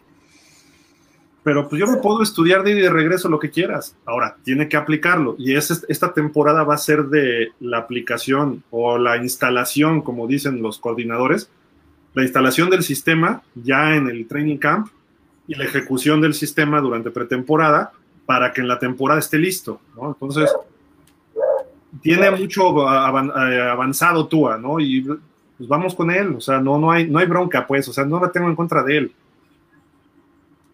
Yo lo que digo es que hay cosas preocupantes, nada más. Como un radio. Esta temporada se pone que ya no hay temor, se supone que ya no hay temor que Tua se rompa, así que veremos qué jugadas intenta. Y si no lo quieren a Tua, hagan vaquita, compren al equipo y seleccionen al de su gusto. Mira, no les quería decir, pero Stephen Ross está vendiendo al equipo. Este, ya, y ya hablé con la gente de los Chargers, la familia Hispanos, para que me manden a Herbert. Rafael, de tarea, mis Dodgers el año pasado, mi Cruz Azul este año, siguen mis amados Dolphins. Venga, Rafael, que seas la cábala, por Dios. Ah, Venga. nos toca. Ricardo Torronte. Este año debe mejorar Tua bastante, ya tiene más playmakers. Si no da el salto, podría ser el principio de su debacle. Totalmente de acuerdo. Pero la verdad creo que no se da, mm, que sí dará el brinco y tendrá muy buenos números. Saludos. Yo ahí quisiera comentar algo. Somos muy impacientes en los delfines. Este, estamos criticando, estamos criticando a un coreback en su año de novato, lo estamos criticando con todo y que salió con récord positivo, buena relación de touchdown, lo estamos criticando. Y hasta todavía no empieza el año y decimos que si no la revienta, se tiene que ir, o sea, en su segundo año. Se me hace un poco impaciente de- que somos como afición. Obviamente por todos los años que llevamos de sequía. Pero yo confío que va a tener un muy buen año. Pero incluso si no fuera un muy buen año, sería un poco impaciente decir, si no la rompe, que se tenga que ir, ¿no? Esa es mi opinión. Tiene que Creo que ser le dos tendrás años que dar- más. Le tendrías que dar por lo menos, exacto, por lo menos su primer contrato. No, mira, o sea, yo, yo te lo pongo así. Este año va a haber fallas, pero también va a haber más aciertos. Sí. El 2022 es donde tiene que destacar él. Sí. Si este año destaca, bien, Qué bienvenido. bueno, qué bueno. Si no, tampoco me, o sea, pues sí, le- lo, lo vamos a criticar y lo vamos a analizar y vamos a decir, y etcétera. Pero realmente vamos a medirlo en el 22, no en el 21. Ahí es donde diremos, su progresión fue esta. Pero a mí lo que me preocupa es que se vaya a lesionar en el Inter. Eso sería Entonces, lo preocupante. Eso se sería va a fregar el proceso. Y muchos jugadores cuando pierden varios partidos en ese proceso, nunca alcanzan su, su potencial. Entonces, tenemos que mantenerlo sano a como dé lugar este año. Sí, estoy de acuerdo. Y yo creo que si se lesiona y no se mantiene en el campo, etcétera, podría peligrar. Este, ¿Por qué? Pues porque está el tema de, de, Sean Watson, o sea, están varias cosas que, que con esa poca paciencia que, tienen, que tenemos los aficionados de los delfines, esa presión, que nuestro dueño no tampoco tiene mucha paciencia. Dijo que ya haber un cambio, ¿no? Pero a, Tan, le tuvo muchísima paciencia, muchísimo. él no lo hizo tan mal Tannehill, ¿eh? si lo analizamos en general, pero le faltaba una cosa, otra, y él es, tiene una limitante, ¿no? Entonces, le está yendo bien en Tennessee, pero cuando tuvo que ganar el partido clave en playoffs, no pudo. No, pero pues, cuando tienes 10 años en la liga, te, va a ir mejor, te va mejor. O sea, ¿Sí? Tannehill, ¿qué fue? Eh, ¿Octava selección? octava, novena, sí, por ahí. Octava, si no me equivoco, octava. Tampoco está tan lejos, ¿eh? Tua fue quinta, eh, octava, son top ten, o son los top five y otros top ten. Y creo que le tuvimos demasiada paciencia. Y la, verdad es que yo nunca le vi a, a una temporada quizá, ¿no? Este, que jugó bien con nosotros, no le vi tanto para la paciencia que le tuvieron. Tengámosle un poco más de paciencia a este chavo. Tanegil obviamente tiene otras cualidades distintas a Tua y era mejor pasador desde por su estilo, pero le faltaban en algún momento receptores y luego fue madurando y tuvo ataque terrestre y fue cuando fuimos a playoffs eh, y después pues, se fue desintegrando el equipo gracias a Gaze y pues lo echaron a los, a los Titanes y le fue muy bien allá porque es un equipo mejor armado. Un equipo más armado, claro. Lo que ahora creo que estamos más armados nosotros. Llegó un equipo bien armado y que creo que hoy estamos mejor armados nosotros. Sé y confío que le va a ir bien a Tua. Y a Tannehill le ponen a Antonio, a Julio Jones, perdón. Ya aguas, ¿eh? Ahora, lo que yo nunca le he visto a Tannenhill, por ejemplo, el sueño de novato, Tua hizo un regreso y ganó un partido con otro sueño en el cuarto cuarto, que fue contra Arizona. Yo en ocho años a Tannenhill se lo vi una vez, un partido contra los Rams, lo platiqué el otro día, una vez en ocho años. El tipo no tiene eso que se necesita cuando él tiene que ganar el juego. Lo único que tuvo fue por ahí dos, tres, un partido en Arizona de 400 y pico de yardas en sueño de novato. Y perdió. Primer triunfo contra Tejanos. Lo perdió, exacto. Uno y, lo perdió. Y luego Arizona también le rompió la rodilla a Calais Campbell, ¿no? De mala leche. Ese sucio, asqueroso jugador. Sí. Pero bueno, no, me recuerden de ese juego. Pero tiene algo de razón Ricardo, ¿eh? O sea, hay que ver que, mira, si no, hay, hay dos, dos, cosas que dicen, buena cliché en la NFL, pero si no mejoras, estás empeorando. Entonces, tiene que mejorar Tua. Si no mejora, ah, es que sigue igual. No, si en un año o dos no puede seguir igual. Salvo que seas, seas Rodgers o seas Mahomes, que ya están a un nivel muy alto y te mantienes ahí, dices, bueno. Pero Tua tiene que subir y tiene que subir exponencialmente, ¿no? Entonces, sí. es importante ver un progreso este año. Sí. ¿Cómo evaluarlo? Pues ya hemos dicho, con algunas estadísticas y que Miami vaya a playoffs y cómo juegue también Tua, ¿no? O sea, que se vean con confianza. Ya la fortaleza, ya estoy seguro que la tiene, ¿no? Física. Eh, el playbook, pues obviamente de dos años, no creo que cambie mucho porque los coaches ya estaban el año pasado ahí, los coordinadores. Entonces van a pulirle dos, tres cositas. Entonces tampoco es pretexto el playbook. Las lecturas van a ir aprendiéndose, entonces va a mejorar. Ahora el problema es que este año creo que el calendario está más duro, pero eso es otra cosa. Nos dice Julio, ¿en verdad no se cansan de tirarle basura a Tua y a las decisiones que toma Flores y Greer? Ya supérenlo. No, han hecho muy buenas. Muy buenas, Julio. Greer es excelente reclutando de las rondas bajas. Sí, es lo que hace mejor. En cuartas hacia adelante es muy bueno. pero bien, ¿no? Yo no critico a Greer, creo que está armando un equipo, le dio estructura, lo está haciendo bien. Brian Flores lo está haciendo bien también. Eh, está llevando un equipo que confía en él. Lo que digo es que se tiene que involucrar del lado ofensivo, nada más. Así que que llegue a dominar la ofensiva tanto como domina la defensa. Y Eso es lo que le ¿eh? falta a Flores. Ahí vamos, este año, este año se va a empezar a ver. Señor Roldán dice, al que deben cortar esta, esa túa. ¡Uh! No sirve. Ahora, ahora entiendo, ahora entiendo a Javier, ¿eh? ¿De dónde viene? Nelson Mellado. Hola, buenas noches. ¿Cómo ven al running back de séptima ronda, Garrett Doug? ¿Será un buen jugador? Esperemos Pues que sí. Ojalá que salga como, como Gaskins, que también fue una séptima ronda, y, y sale cumplidor, ¿no? Y que, y que ha estado creciendo año con año, entonces se le ven Ahí buenas cosas. Ahí es donde Se perdida una temporada como la que tuvo Reggie Bush y con eso. Ah. Bueno, pero Ray y Bush son palabras mayores, espérate. No fue líder de la liga, no, ¿verdad? Pero estuvo de mil yardas y cosas así, ¿no? Sí, sí, sí. Sí. Pero yo, yo creo que puede funcionar bastante bien en el esquema porque es el corredor, el prototipo de corredor que nos hace falta. Sí, Entonces, de repente más puede explotar en un juego 2. Yo creo que sí. sí. sí. Él y la-. Incluso la semana pasada en los rumores de redes sociales y de varios sitios por internet decían que Miami estaba buscando la forma de, de traer a Karim Hunt, pero no, sería de ensueño eso. No, pero él está firme en Browns, ¿no? En Browns, ajá. Por ahí lo que Sí, sí, yo vi es que eh, cuando el draft, Le'Veon Bell puso, sí, así es, algo de lo de Miami, ¿no?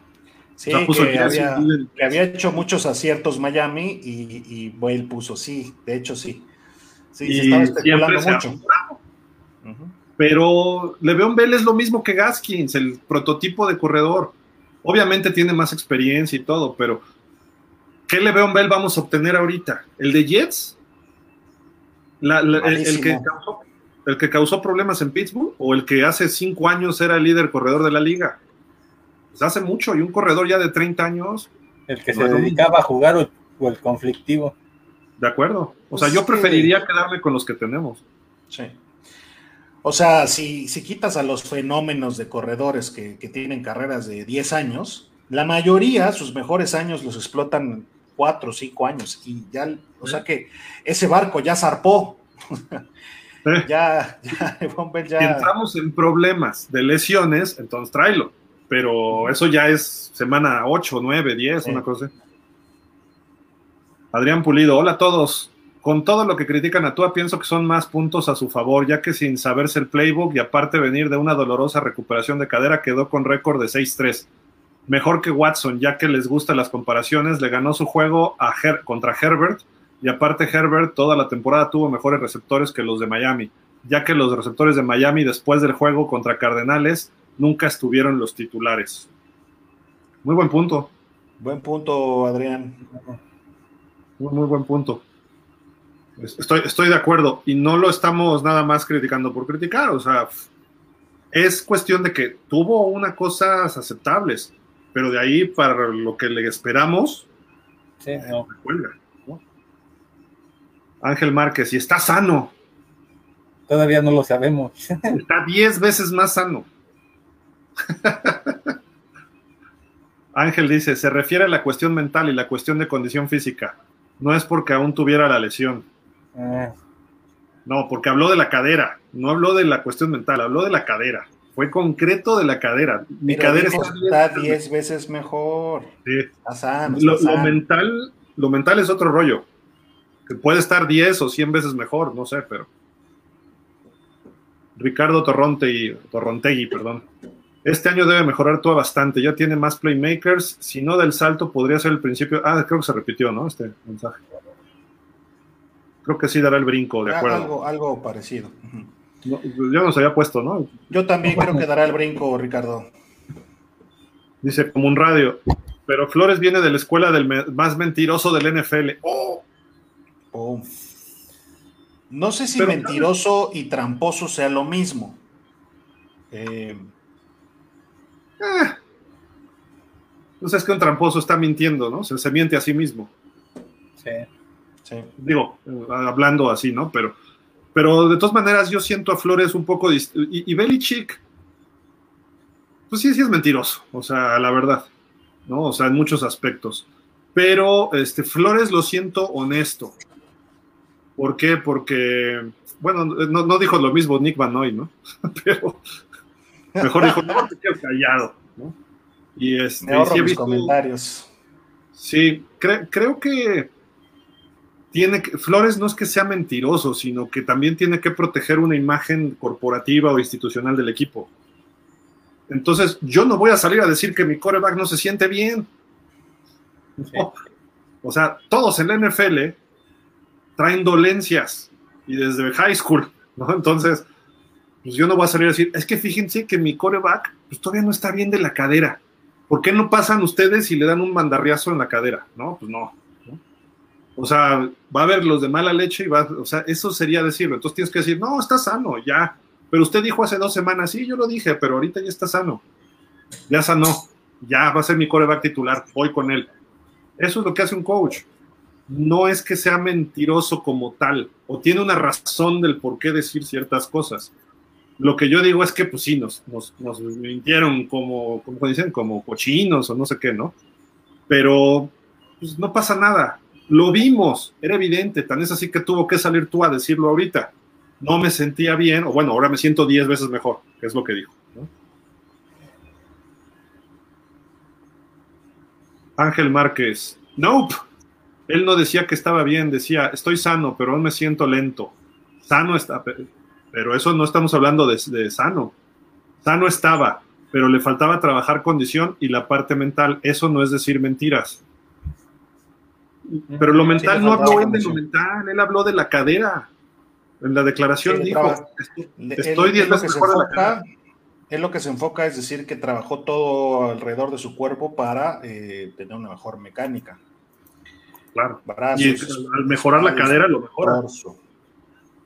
Aunque por ahí han filtrado algunos videos del training camp y cosas así que, que parece que todavía no se ve del todo bien según lo que dicen los críticos, ¿no? Los críticos de tu Yo vi, yo vi esos, se me hizo más amarillista que nada. Más exagerado, ¿no? Algunas sí, claro, exagerado. Están, está mandando pasecitos así cortitos y dice, no, no tiene fuerza. Pues viejo, está Yo, ahorita completo todos los pases en cortos y con el casco puesto. Ya cuando empiecen los trancazos, ahí sí a ver qué, qué Sí, ahorita no es parámetro. Francisco Javier Roldán, es jugar con los aficionados, quiere decir que es una falacia. Okay. Andrés Montes, yo creo que no estaba Tua al 100 y fue apresurada a sus inicios en la NFL. Ahora se entiende por parte de Tua, cuando le preguntaban cómo te sientes, pues obvio que dijera bien. No, y se entiende. Y, tú, tú eres Tua, lo dices, cuando estás en la temporada. Claro, estás en un estoy bien. ¿No? O sea, y eres el líder, yo no puedo llegar. O sea, ¿qué, ¿qué pasó, por ejemplo, con Brett Favre en sus primeros años? De repente decía que ya no podía le dijo por ahí a Brian Winters, era su centro, su hogar, y dijo, oh, es que ya no puedo con los dolores, no me puedo levantar. El, el, líder, este cuate le dio pastillas para los dolores, se volvió adicto y aparte le entraba al chupirul, se tuvo que internar y todo el rollo, ya después se, se limpió, o como se diga, se curó, se sanó de esto Red Farb. Pero en la NFL pues, te van a dar medicamentos, medicinas, este, de todo tipo para que estés bien y te van a fortalecer y te van a dar chochos. Vean ustedes, comparen cualquier jugador. Jason Taylor, su primer año. El tipo era un basquetbolista flaquito. Y compárenlo con su séptimo año. El tipo era delgado, pero estaba macizo. Pero era un roble. Sí. Y se lesionaba mucho, pero a final de cuentas cuando jugaba estaba, tenía la velocidad, la explosividad. Y ese es un ejemplo. Vean a Marino su año uno y compárenlo cuando llega al Super Bowl. El tipo ya se veía más lleno los shoulders, todo, y era coreback. Tua este año, cuando lo veamos que salte al campo, no, no es el mismo del año pasado. Se va a notar, ¿por qué? Pues ya comen bien. ya comen profesional. Ya, comen carne ahora sí. y, y, les dan chochos profesionales, ¿no? También. Sí. Es la realidad, ¿no? También. Andrés Montes, ahora este año, si no hay playoffs en Miami, sí sería un fracaso, un fracaso, un fracaso rotundo. Esto por el desarrollo que hemos visto en el equipo, ¿o ustedes qué opinan? Tampoco, Andrés, tampoco es así tan radical, creo yo, pero ¿qué opine Javier y, A ver, lo voy a hacer de policía malo. Oh. Porque ahí, este, ahí creo que sí sería un, un rotundo fracaso porque entonces este, sería un, este, una, ¿cómo podemos decir? Una clara evidencia de que la ofensiva no mejoró. Y que todo depende de la marca, ¿no? Y depende de la marca y, depende. no puedes asegurar ahorita que, fue por la ofensiva. y no puedes asegurar ahorita la defensiva. Sí, o sea, todavía no lo sabemos, pero si la ofensiva no, no apoya ese crecimiento que tuvo la defensa el año, el año pasado, entonces sí sería de preocuparnos, porque a eso sí se le podría llamar fracaso. Sobre todo porque estás experimentando con dos coordinadores. Sí, a ver, em, yo diría depende, ¿no? No le llamaría rotundo fracaso incluso si no, si no pasaran, por ejemplo, ¿qué tal si se quedan 11 ganados y, y no pasan? Como pasó este año con un juego menos, con 10 ganados que no pasamos, quizá tenemos 11 ganados y no pasamos. No sería un, rotundo fracaso. Depende, o sea, hay las lo formas que En lugar de perderlo con Baltimore o con Tampa Bay, entonces, si lo perdiste con Tennessee, que era tu rival directo para pelear el boleto de playoff, ¿no sería fracaso? No, es que, es que no depende con quién perdiste. Pues lo puedes haber perdido con los Jets si quieres. Eh, no, no, no, este, todo menos eso. Pierdes con los Jets y es fracaso, punto. Pero si tienes 11 victorias y por algo te quedaste, no sería un rotundo fracaso. Obviamente no es lo deseable, pero estás, estás, hablando que el proceso continúa eh, pues cosechando un poco más de, resultados, O, lento, no dio el brinco que se esperaba, ¿no? Entonces, la, realidad, y repito, si no estás mejorando, estás empeorando. Entonces, si te mantienes igual, dices, pues Nueva Inglaterra mejoró, Pittsburgh mejoró, no sé, quien mejore, ¿no? Denver, el que sea. Y tú te quedas igual. Sí. Entonces dices, ah, qué diablos, ¿no? ¿Qué es lo que pasó, por ejemplo, a los Jets que llegaron a dos finales de conferencia seguidas? Seguidas. Ya de ahí no pasaban. Entonces ya se, toparon ahí, le pegaron a los Pats, le pegaron a los Colts en sus buenas épocas, ¿no? Entonces dices, bueno, este equipo trae algo, pero hasta ahí llegó, ¡pum! va para atrás. Miami tiene que darse sus pasos. La diferencia de Tua y Mark Sánchez ahorita es cero en el momento en que Tua tenga que ganar un partido de playoff y lo gane importante, y no que gane como Mark Sánchez, que ganaron a pesar de Mark Sánchez partidos de playoff. Aquí eh, no jugó mal, pero tampoco hizo una gran labor. Sus primeros juegos, estoy hablando, ¿eh? no estoy hablando de toda su carrera. Tua, en teoría, va, va a ser un coreback que va a estar en playoff cada año, como Josh Allen, como Baker Mayfield, o como Mahomes. Ese nivel es lo que esperamos de Tua. Y el equipo que le están armando es para que esté en playoff cuatro años seguidos. Entonces, a lo mejor te metes a playoff con nueve ganados, ocho perdidos. Y en playoff le das pelea a, ¿qué te gusta? A Baltimore y te ganan tiempo extra en primera ronda. Eso no es fracaso. No. O te metes con 9-8 y te meten una paliza 62-7 y dices, eso es un fracaso. no, toques, no toques esa herida, por favor, Gil. No toques Ay, perdón, dije el 62-7, me vino a la mente. no, o sea, eso es un fracaso, esa temporada fue un fracaso y no era un mal equipo. Entonces, ese tipo de cuestiones pues, pueden ser subjetivas. Te puedes quedar fuera y tener un temporadón como el año pasado, que dices, wow, con un coreback novato que no, no llegaba a los pases, sin línea ofensiva, el segundo peor ataque terrestre, eh, y, estuvimos a punto de calificar, dices, wow, este año tiene que mejorar, de ahí tienes que mejorar. Por eso, si no vas a playoffs, sí podría ser por números fracaso, pero depende cómo termines la temporada. O sea, en un balance, no me refiero que termines la semana 18 ganándole a Búfalo, no, no, no. Cristian dice, pues a mí me gusta que haya controversias con el equipo, ya sea por decisiones o por los jugadores. Creo que hay jugadores que no se saben expresar o como dicen una declaración en estos momentos, se vende más mientras no haya juegos. Recuerden la declaración de ¿recuerdan la declaración de Brice? ¿Cuál de Brice? Sí, cuando fue el rollo de, de Floyd, ¿no? Ah, ya, sí.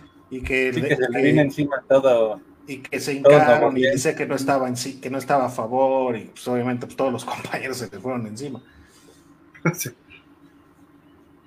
Luigi Navarro, yo estoy con Gil, 43 años para mí de decepciones como aficionado, ni los del Cruz Azul.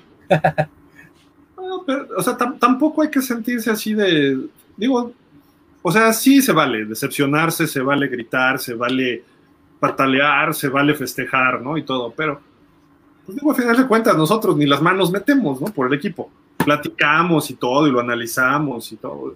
eso es lo que hay que, hay, que divertirse viéndolo, ¿no? No, no sufrirlo ni tampoco sobregozarlo, ¿no? O sea, cuando sean campeones, nos vamos todos y con los tacos y las chelas y los que no tomen refresco, etcétera, ¿no? Pero se vale, se vale festejarlo, claro, ¿no? Sí. O se vale sufrirlo también. Sí. Rafael, creo que la declaración de Tua fue manejo de imagen. También, ¿eh? Un poco. Algo, debe tener eso. no, no, no creo que haya salido así como que a ver qué pesca, ¿no? Luego, por ahí dicen que nunca hay mala publicidad. Si hablan de ti es bueno. Llevamos una semana y nosotros, no nada más nosotros, sino todo el mundo hablando de él. Sí. Como un radio. O mi estimado Gil, con sus declaraciones, Tua genera un ambiente muy confuso que Javier no ha podido descifrar.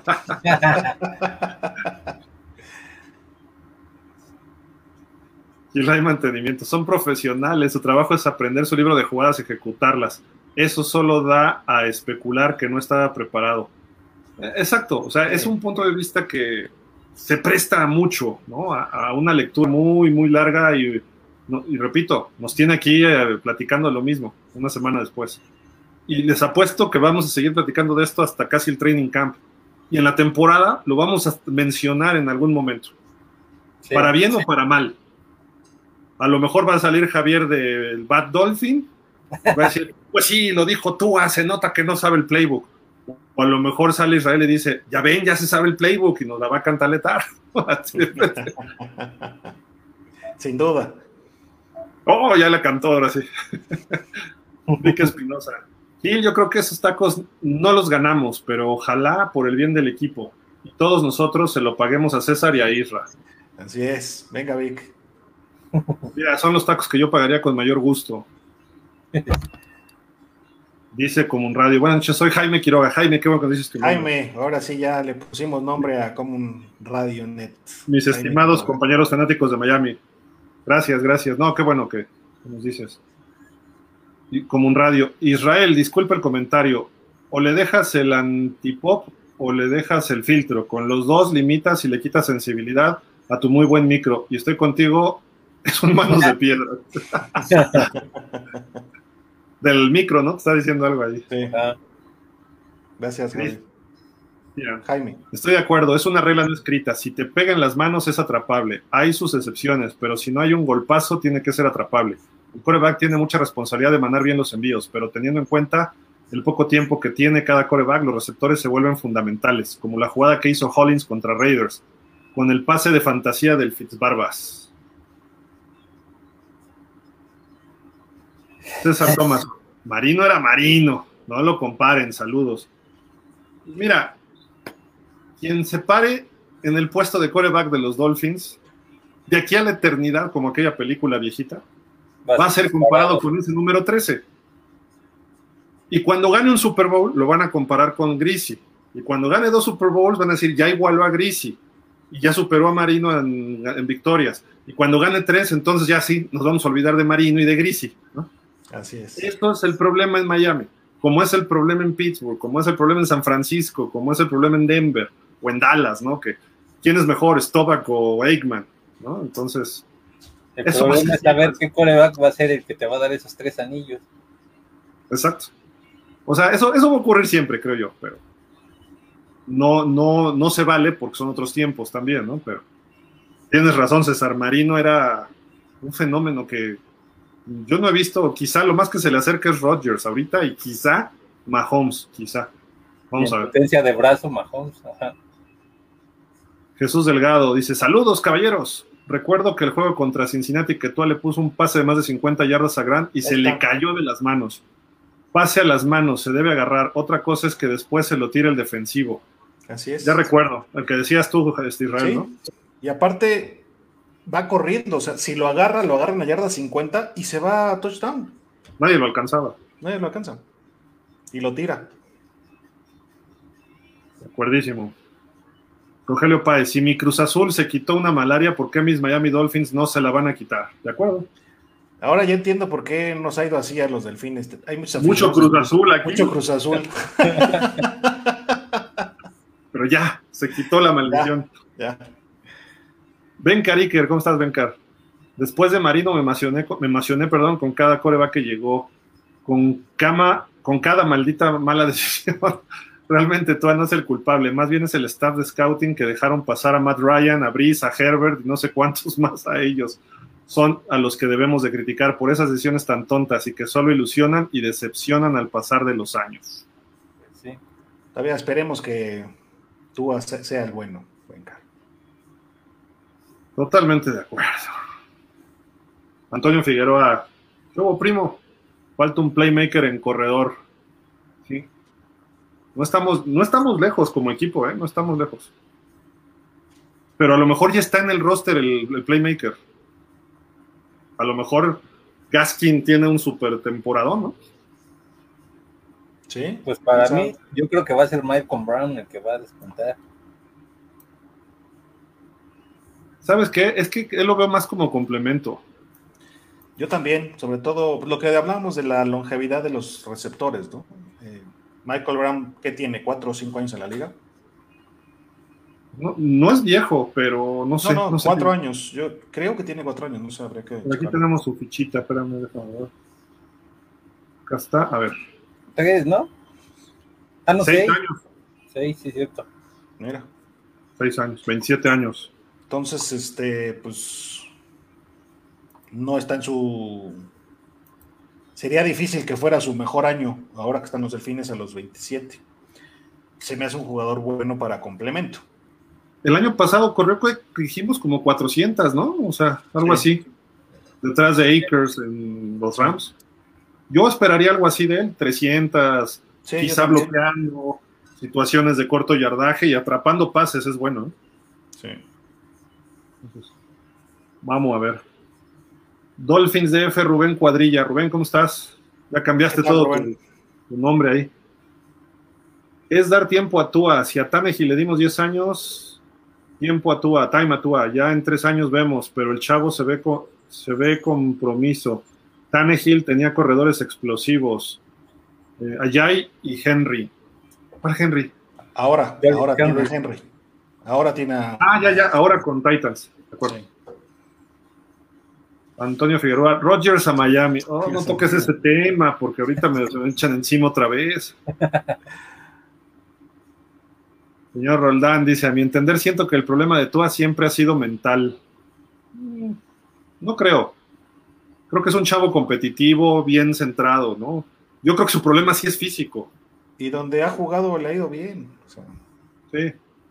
Entonces, se lesiona, entonces no le da continuidad a su desarrollo, que eso es el lo más grave que yo veo en Tua.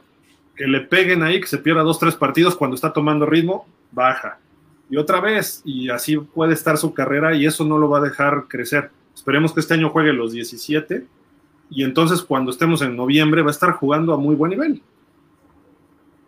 No sé si rompiendo récords, no sé si ganando partidos, pero va a estar jugando parejito. ¿no?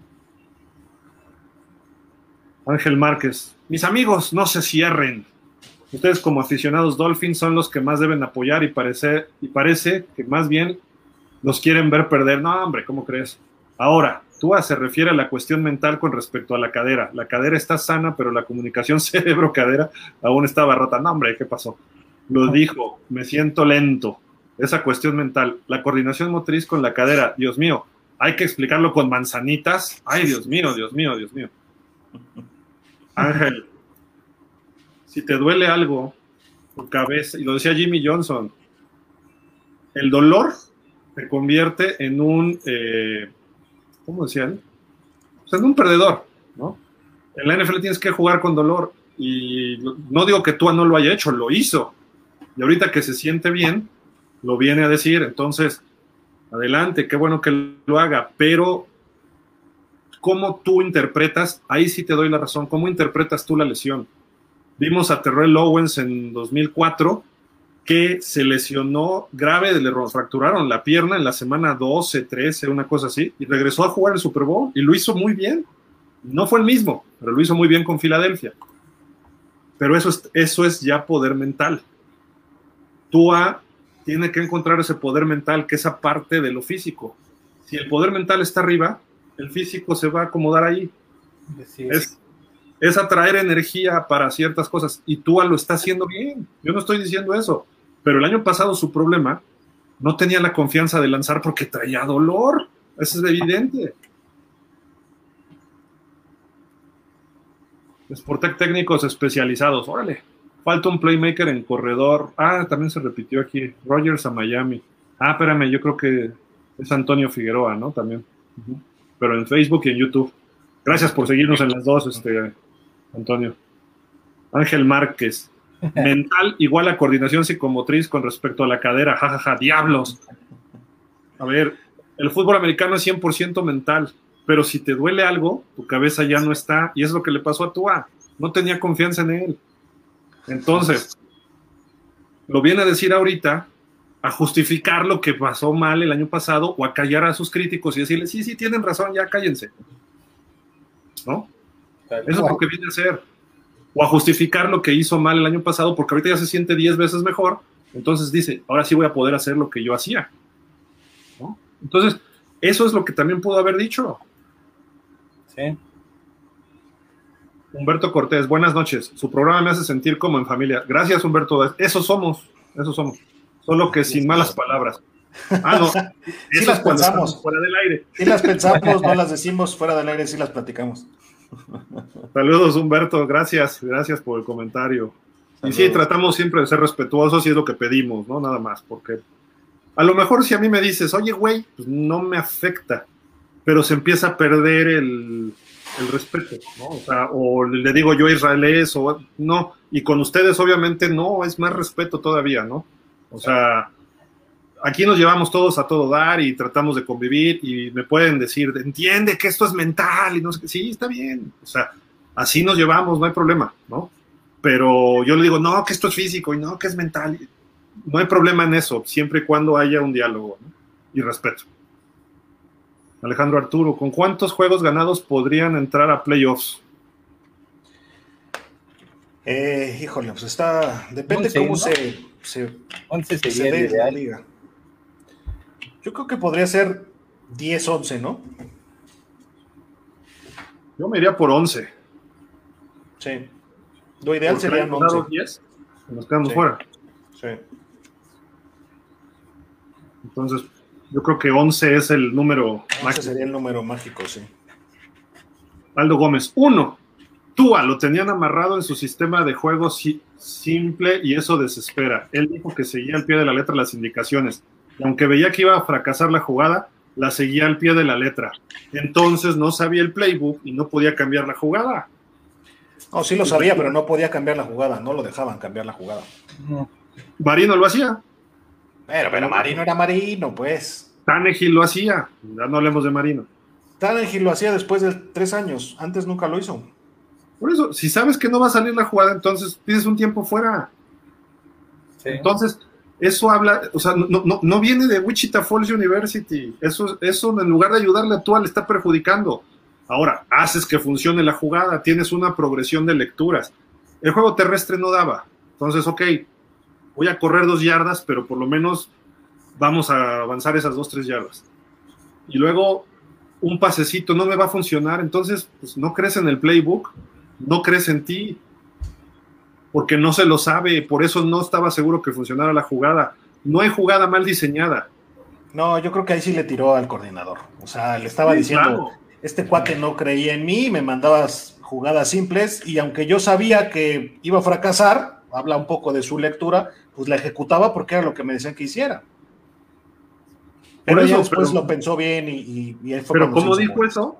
Si no sabes que va a jugar, que no va a funcionar la jugada, pues ya está empezando a verse Rogers. Es que el culpable fue aquel, el culpable es aquel, o el coordinador. No, y por eso no echó culpas y dijo, no, no, no, y se metió solito en problemas y corrigió y dijo, de nadie es culpa más que mí.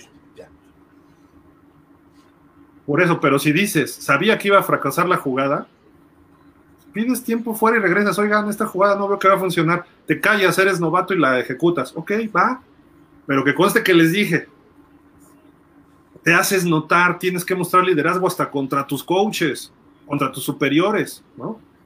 Oiga, coach, no va a funcionar. Tú te callas. Bueno, me callo. Está bien. Yo ya le dije, que conste.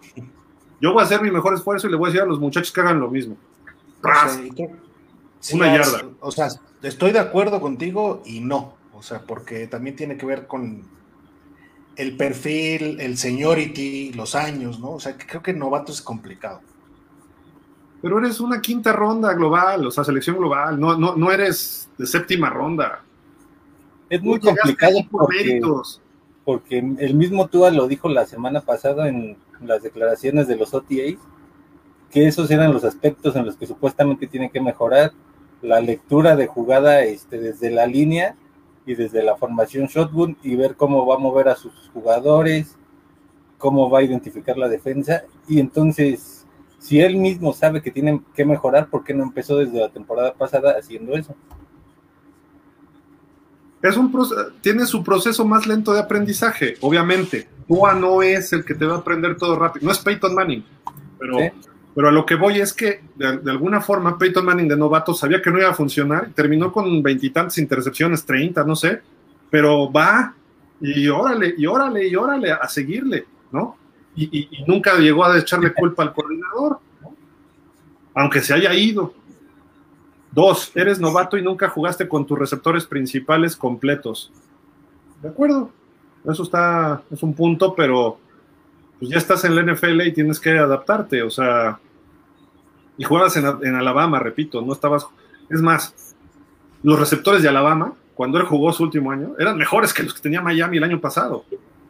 Eh. Entonces, pues, lo, que, lo que decían muchos críticos es que se guardaba el balón en lugar de mandar un pase. ¿Por qué? Porque no veía, o sea, medio lo maleducaron en Alabama. ¿Por qué? Por lo que decía. En Alabama los receptores estaban totalmente desmarcados, tres, cinco yardas. En Miami iban pegaditos. Y en la NFL así es. Julio Jones Fuimos el peor equipo. Fuimos el peor equipo en separación. Sí. Y aún así tienes que mandar el pase. Fitzpatrick lo aprendió con el tiempo y Fitzpatrick salvó dos, tres juegos y ganó varios así porque él sí forzaba el pase a donde tenía que ir, ¿no? Sí. porque ya lleva mil años en la NFL. Este cuate pues si hubiera visto tantito video de Fitzpatrick, pues tengo que forzar el pase y meterlo con más fuerza, ¿no? Esa era la diferencia. Pero bueno, dice tres, juegas temeroso porque vienes de una lesión grave. Regresamos a la lesión, ¿no? Cuatro, te ponen un coreback suplente para presionarte. Más bien, a ti te pusieron para ser titular. No le pusieron un coreback este, suplente para presionarlo. Si no, no lo llevan en primera ronda. O sea, tú eres quarterback de primera ronda, llegas a ser titular. Y Fitzpatrick siempre ha sido reserva de aquí, de allá, de acullá. Lo tapa un año por aquí, un huequito. Entonces, no, no estabas detrás de, ni siquiera, vamos a hablar de, no sé, ni siquiera Jimmy Garoppolo, ¿no? O sea, era Fitzpatrick, ¿no? que nos cae muy bien, pero es Fitzpatrick. O sea, ni siquiera ha estado en playoffs. Garoppolo ya jugó un Super Bowl, ¿no? O sea, esa es la diferencia. Por ejemplo, Trey Lance llega a los 49ers, es muy distinto a cuando llegó Tua detrás de Fitzpatrick. Tua tenía que ser titular por encima de Fitzpatrick, sí o sí. Entonces, ahí sí no estoy de acuerdo, Aldo, de que le pusieron un coreback reserva, porque además Fitzpatrick ya está desde el año previo. Fitzpatrick lo dejaron un año más, por si acaso, ¿no? Y luego dice, sí notaron si notaron, Tua fue de más a menos en la temporada. Quiero decir, empezó jugando bien y fue bajando su nivel. Yo creo que Tua, y hasta ahí se corta, perdón, Aldo, no, no vemos más. Sí. Bueno, cerró espantoso con Buffalo y con los Raiders, ¿no? Con los Raiders. Nos dice Ángel Márquez, pero hay que pronunciar bien el nombre. No es Mark, es Mark Saludos, Enrique Garay. Saludos, Enrique Garay. Saludos. No, no, Dios nos saluda, Enrique. Que no esté dando lata. Cesc Gabber. Yo incluso creo que el año pasado no fue un fracaso, al contrario, fue una grata sorpresa. Este año es el tercero de la reconstrucción y creo será muy bueno. No, pero nadie está diciendo que el año pasado haya sido un fracaso. Se, se recalcó que este año puede ser un fracaso si no se si no se califica a playoff. El año pasado fue este un progreso notable gracias a la defensa.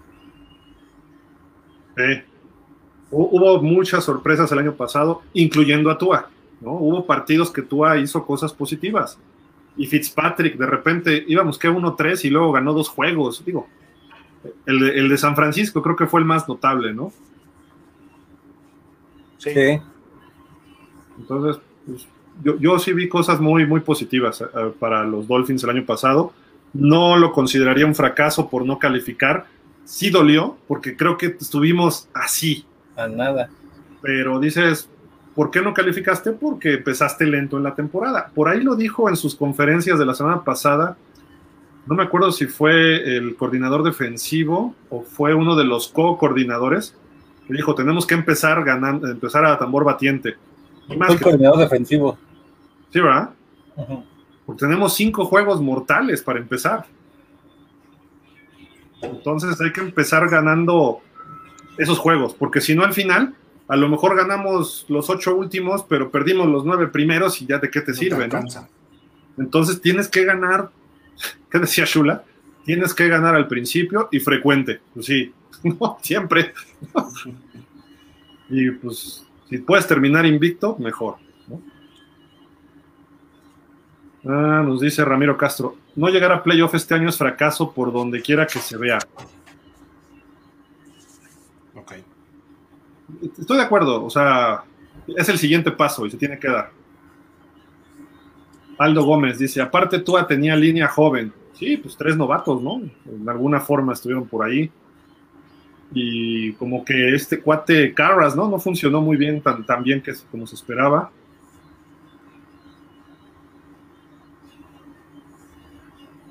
Ramiro dice, Tua quedó mal, sus declaraciones no lo ayudan. O a lo mejor sí, ¿no? A lo mejor sí. A, lo mejor le meten ese eh, piquetito en el ego que lo ayuda a mejorar.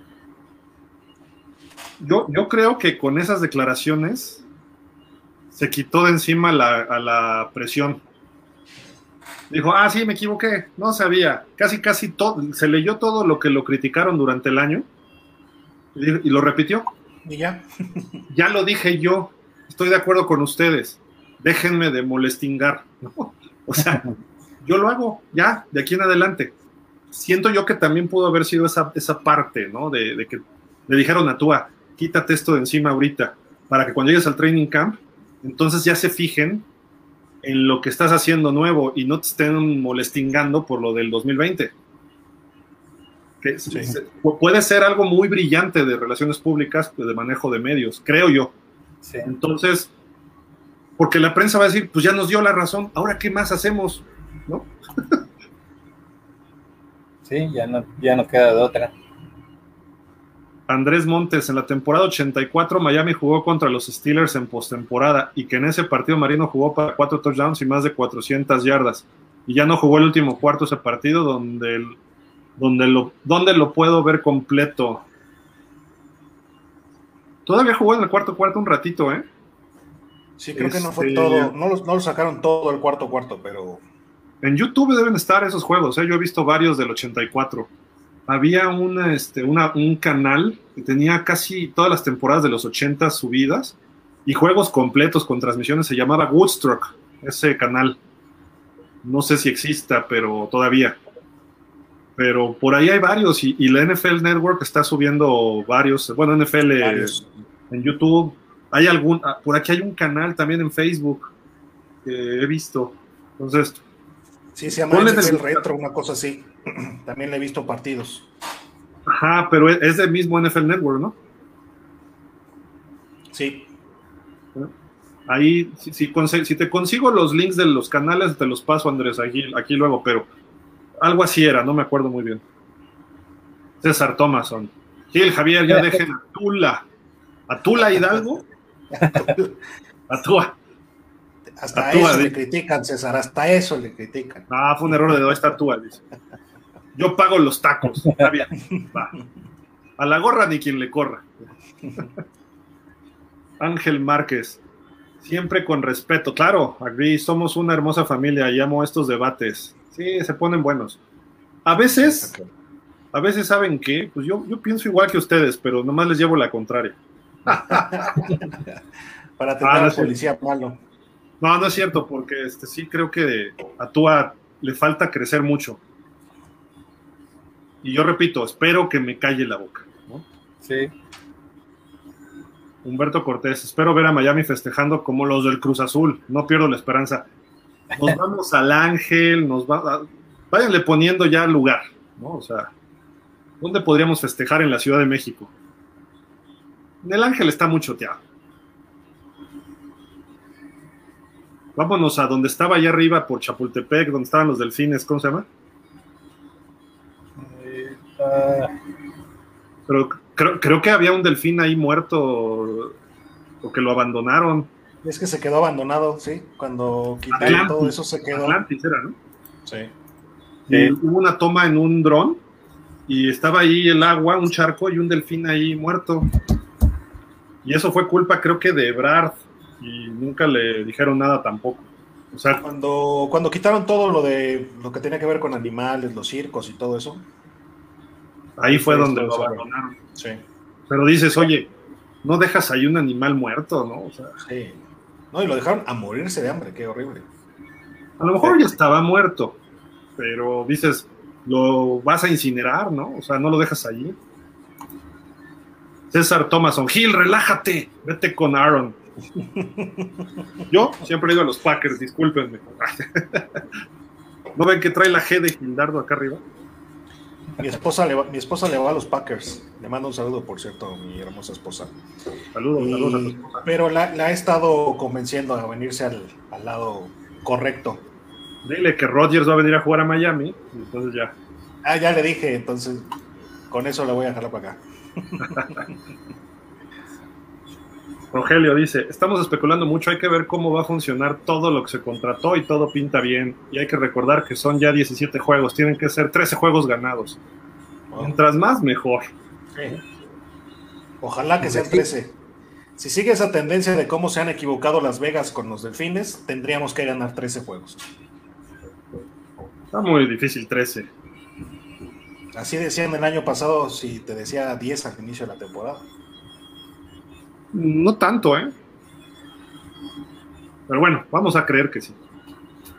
Yo creo que vamos a andar otra vez 10-11. Jesús Delgado, chicos, ¿tienen algún ritual o amuleto de la suerte para ver los juegos? Yo mis calcetines con los colores de Miami. A ver.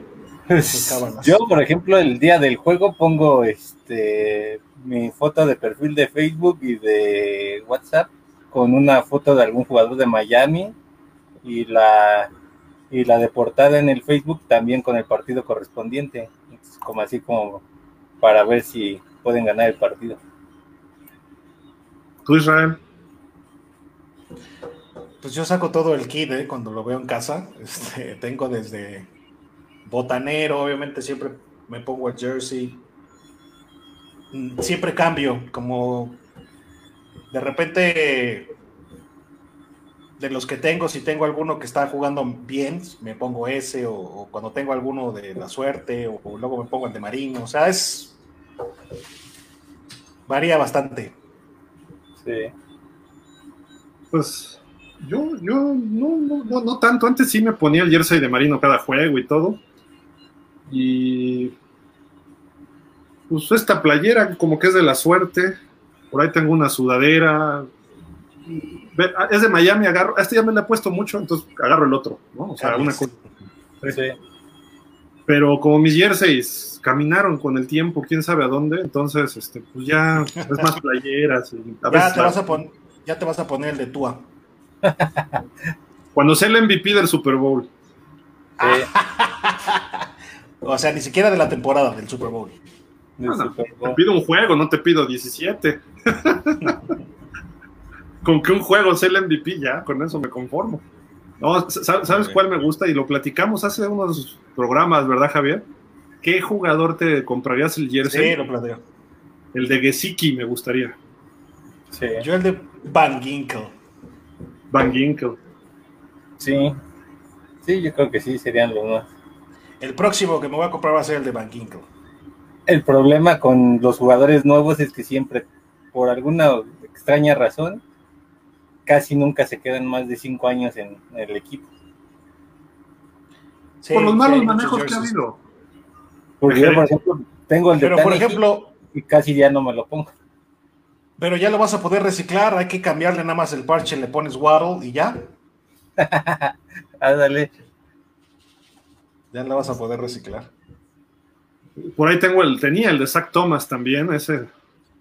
Y el que nunca me compré fue el de Jason Taylor. Ese como que le traje ganas, pero no. No sé por qué nunca me compré el de Jason Taylor, creo que ese no lo tengo. Eh, tengo el de Cameron Wake, tengo. Pero sí, el de Zach Thomas también. Ahí lo tienes atrás. Sí. Y el de Richie. Eh, sí, sí, yo por ejemplo, a mí el que nunca se me hizo conseguir, ya hasta que después me investigué cómo se conseguían los jerseys y todo, fue el de Cameron Wake. También fue con el que me quedé ganas de tener. Naranja tuve. Ajá. Naranja tuve este de Cameron Wake, tuve, eh, bueno, tengo el de Sue y el de Landry. Fueron los tres naranjas. Órale. yo el naranja no me lo compro ni por error, no me gusta. A mí sí me gusta. Quizá ese más viejito que tienes, ¿no? Que todavía traía las franjas y esto, con el que le ganaron a los Pats un lunes. A los Pats un lunes por la noche. Un lunes en la noche era en la época de Ricky, de. ¿Quién era el coreback? ¿Cómo se llama este Babotas? Este. Que había jugado en Philly. Creo que era Philly, ¿no? Exacto. AJ Philly. AJ Philly. Philly. Era Philly. Sí. Y, y, el que anotó era un receptor medio desconocido, Thompson o algo así, ¿no? Algo así. Sí. No me acuerdo. Pero después Jason Taylor hizo dos jugadas muy buenas sobre Brady y aseguró el partido, ¿no? Pero. Y Brandon pues, Marshall tuvo buen juego, ¿no? ¿Jugó ese partido? No. Según yo sí, ¿no? ¿O no? ¿O lo estoy confundiendo con otro juego? ¿O lo estoy confundiendo con otro juego de él? Brandon Marshall, yo, yo cubrí ese juego, fue contra los Jets en el 2009, con la Wildcat. Jugaron de naranja un lunes. Era el sí, día yo de que era un lunes por la noche lunes 12 de octubre, una cosa así. Y estuvo bueno el juego, jugó Mark Sánchez, este, de hecho me, me, autorizaron ir, yo estaba en el récord, me autorizaron ir a ese juego para que a ver si podía entrevistar a Mark Sánchez. Y yo dije, ah, bueno, voy a Miami. Ay, qué y era cuando escribía para los Dolphins, entonces este, hice la doble cobertura ahí. Y, este, y fue un buen juego, ganaron en tiempo, no en tiempo extra, perdón, al final. Eh, Ronnie Brown un touchdown, este, Ted Ginn jugó, Brandon Marshall, y jugaron de naranja los, dos. a lo mejor lo estoy confundiendo con ese juego. Al medio tiempo cantó el que es socio, este, ¿cómo se llama este cuate? El... Mark Anthony. Mark Anthony. Mark Anthony. Y creo que llevaron a Enrique Iglesias, también hizo una cancioncita ahí con él, algo. Y junto al palco de prensa había otro palquito así, el palco de prensa está como en una de las esquinas y acá estaba en otro palco y de repente dijeron del palco, ahí está Jennifer, J. Lowe, decían, ahí está J. Lowe, yo así, ¿quién? Nunca la vi, pero estaba en ese palco juntito. Entonces, este, pues era cuando estaban los actores y todo esto. y antes del partido pusieron una alfombra naranja para entrar. Y de repente se armó un alboroto. Y yo así, ¿qué, qué, qué? Pues me acerqué ahí con la cámara, me tomé fotos, no, no agarré a nadie. Y nomás así ya de lejos iba entrando Don Shula. ¿no? Entonces, este, todos, ¡ay, Shula! Estoy hablando del 2009 pero sí hizo así una bola de alrededor de la alfombra naranja, ¿no? Que ponían, todo, todo padre. Y lo bueno es que le ganaron a los Jets, ¿no? Sí. Y el bueno, y no por Mar Sánchez, los sangrones de los Jets no me dejaron entrevistar a Mar Sánchez. Dije, oigan, tres preguntas rápidas. Ya estuvo en su Pero no fue el jugador, fue el, el Fue el equipo, fue el equipo. Mark Sánchez le dije, oye, Mark, le dije en español y el otro me dijo, es que ya me voy. Le dije al de prensa, tres preguntas para México. No, ya, pues vete por un tubo. Tú y tus Jets. tienen que ser los Jets. Sí, no, no, horrible, horrible. Pero bueno, estuvo, estuvo chistoso en eso. Vámonos a lo que sí, ya vamos a acabar, ¿no? Este, por acá. Aldo Gómez dice, yo creo que Tua va a dar un salto importante y va a ir demostrando lo que tiene y lo que puede dar a futuro. Estoy de acuerdo, Aldo. Muy bien, Aldo. Contigo. Esperemos que no encuentre un techo que ahí se quede como Tannehill, ¿no? Sino que lo rebase, ¡pum! Eso es lo que yo, yo esperaría. Rafael Rangel, exacto, Gil, así lo veo. Con sus declaraciones liberó mucha presión por no haber estado al nivel que se especulaba. Estoy seguro que hay algo inteligente detrás de esas declaraciones. Yo también, no, no creo que hayan sido así como que aventadas al aire, no. Porque hasta por ahí de repente está diciendo algo. Está en YouTube, véanlo por ahí, pónganle tú a la, la conferencia está así como que ya dijo algo y, ah, y esto me faltaba, ¿no? Así como que se acerca. o sea, como que ya traía un script, ¿no? Ah, esto, esto también. Entonces, yo sí creo que estuvo medio armado también un poco. Y está buena la, entrevista, habla de, de, varios temas y se ve que ya tiene una buena comunicación con los reporteros. Sí. Y aparte es un tipo muy amable, ¿no? Sí. como tímido, sonríe. Esperaría más de un coreback, ¿no? Pero este, así como, también era muy serio, ¿no? Así de repente como. Pero creo que Tua va bien, o sea. Se me hace más carismático Tua, por ejemplo. Sí. No, Tanegil era así. Era de, de, piedra. A él tuve chance de verlo en su año de novato en el juego del Salón de la Fama contra Dallas. Y este. El, el, cuate, pues no me acuerdo ni qué hizo, ¿no? Jugó un ratito y bla, bla, bla, pero estaba así como que medio serio y lo jalaron los de ESPN y se lo llevaron por allá los de NFL Network y estaba con la misma postura, ¿no? Así como que espantado, digo, estaba novatito. Novato. Y después lo vi, creo que esa misma temporada, no me acuerdo, y ya estaba un poco más suelto, pero siempre fue muy, muy, este, muy, muy, pues, parco, ¿no? En sus, en su actitud. Dice Luis Fernando Ramírez, esperemos que todas se apoyen sus fortalezas para darle la vuelta y lograr gran progreso. ¿De acuerdo? Estoy de acuerdo, Fer. Así sí va a ser. ¿Qué Fernández? Vamos, Márquez, perdón, perdón. Este dice, vamos a festejar al antiguo Atlantis. Nos sacan a balazos los de la Guardia Civil, yo creo, la, Guardia Nacional, perdón. La Atlantis. Ja, ja, ja, Atlantis, sí, de acuerdo. Ah, me debes un chocolate. Lo pensamos lo mismo.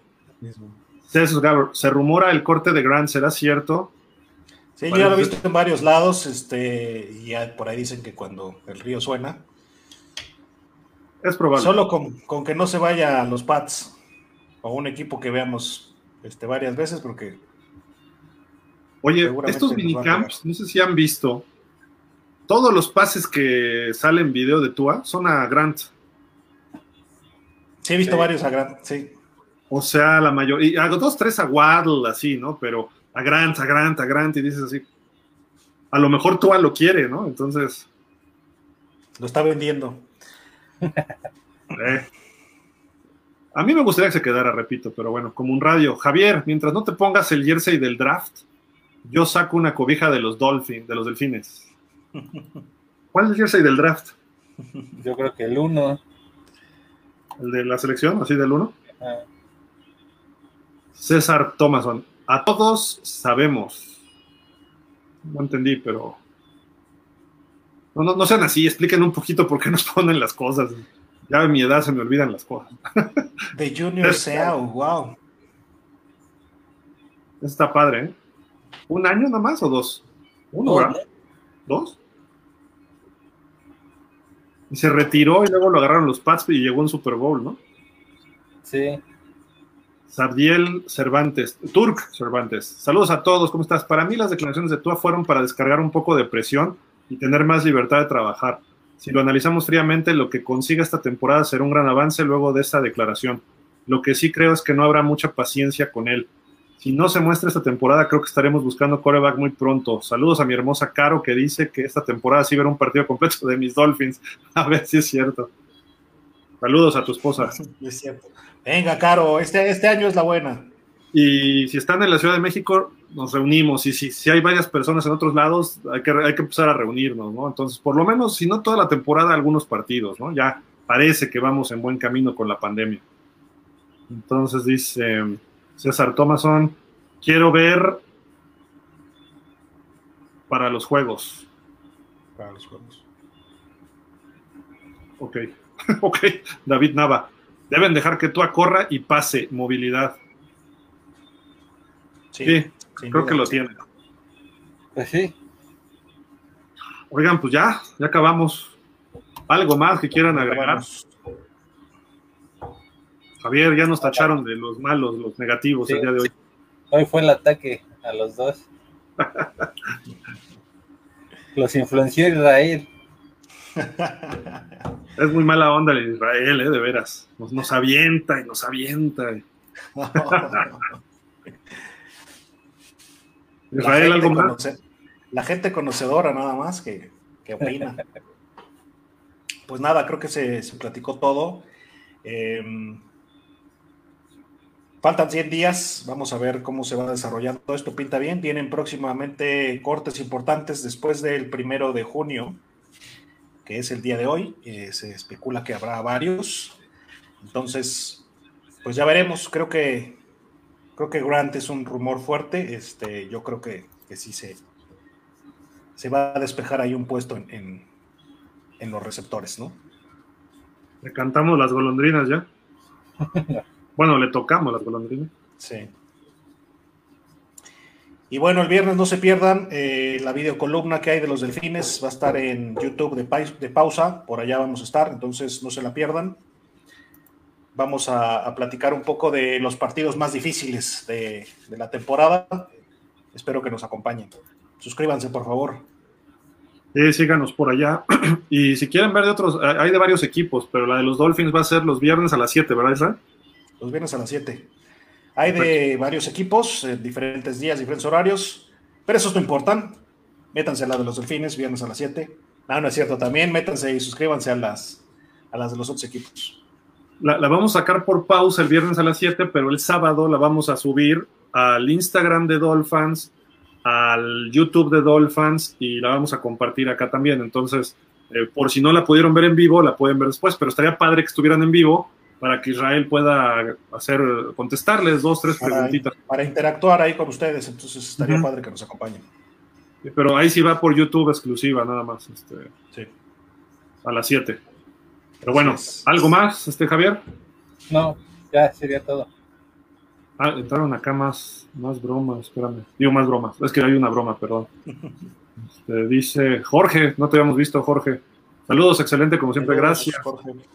Supongo se refiere a los boletos que comentaba la semana pasada. Ah, para los boletos. Ok, este, escriban por favor, el correo es gmail.com, ¿no? Este, por ahí ya vi que hay varios, este, lo checamos para avisarle rápido a las personas de allá y poder, este, saber cuántos le van a entrar y ya sobre eso, este, poder tomar decisiones, ¿no? Pero sí urge que le empiecen a pensar dijimos que eran, ¿qué? 2.400 dólares, cuatro boletos para los 10 partidos en casa, incluyendo el de pretemporada.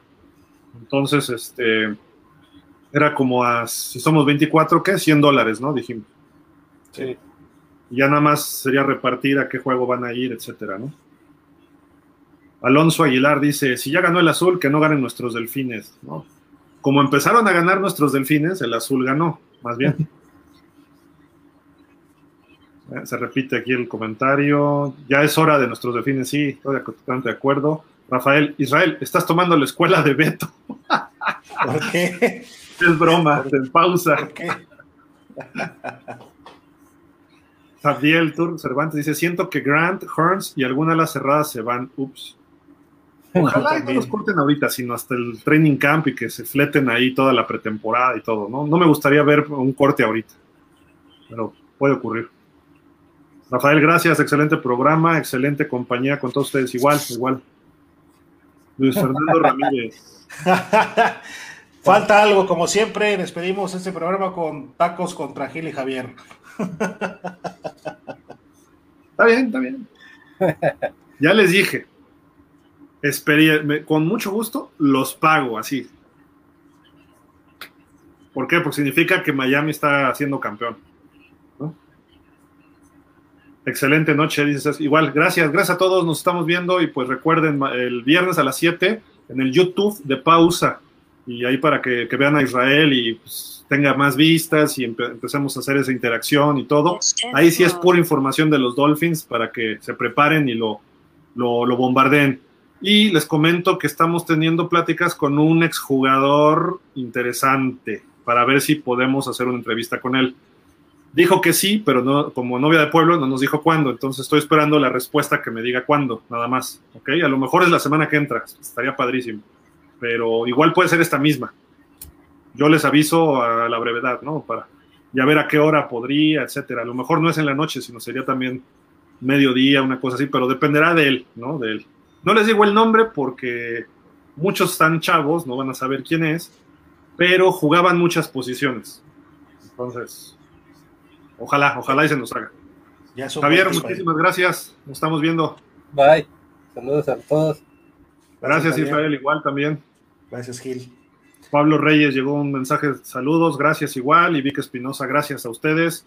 Y pues nos vemos por aquí el próximo martes, siete y media, alrededor de las siete y media, pero más puntuales, lo más puntuales posible. Muchísimas gracias. vamos a contactar, Luis Fernando. Te manda saludos, Túa. Ya no hablen de mí, dice. Cállense. Cuídense, que estén bien. Todos. Hasta la próxima.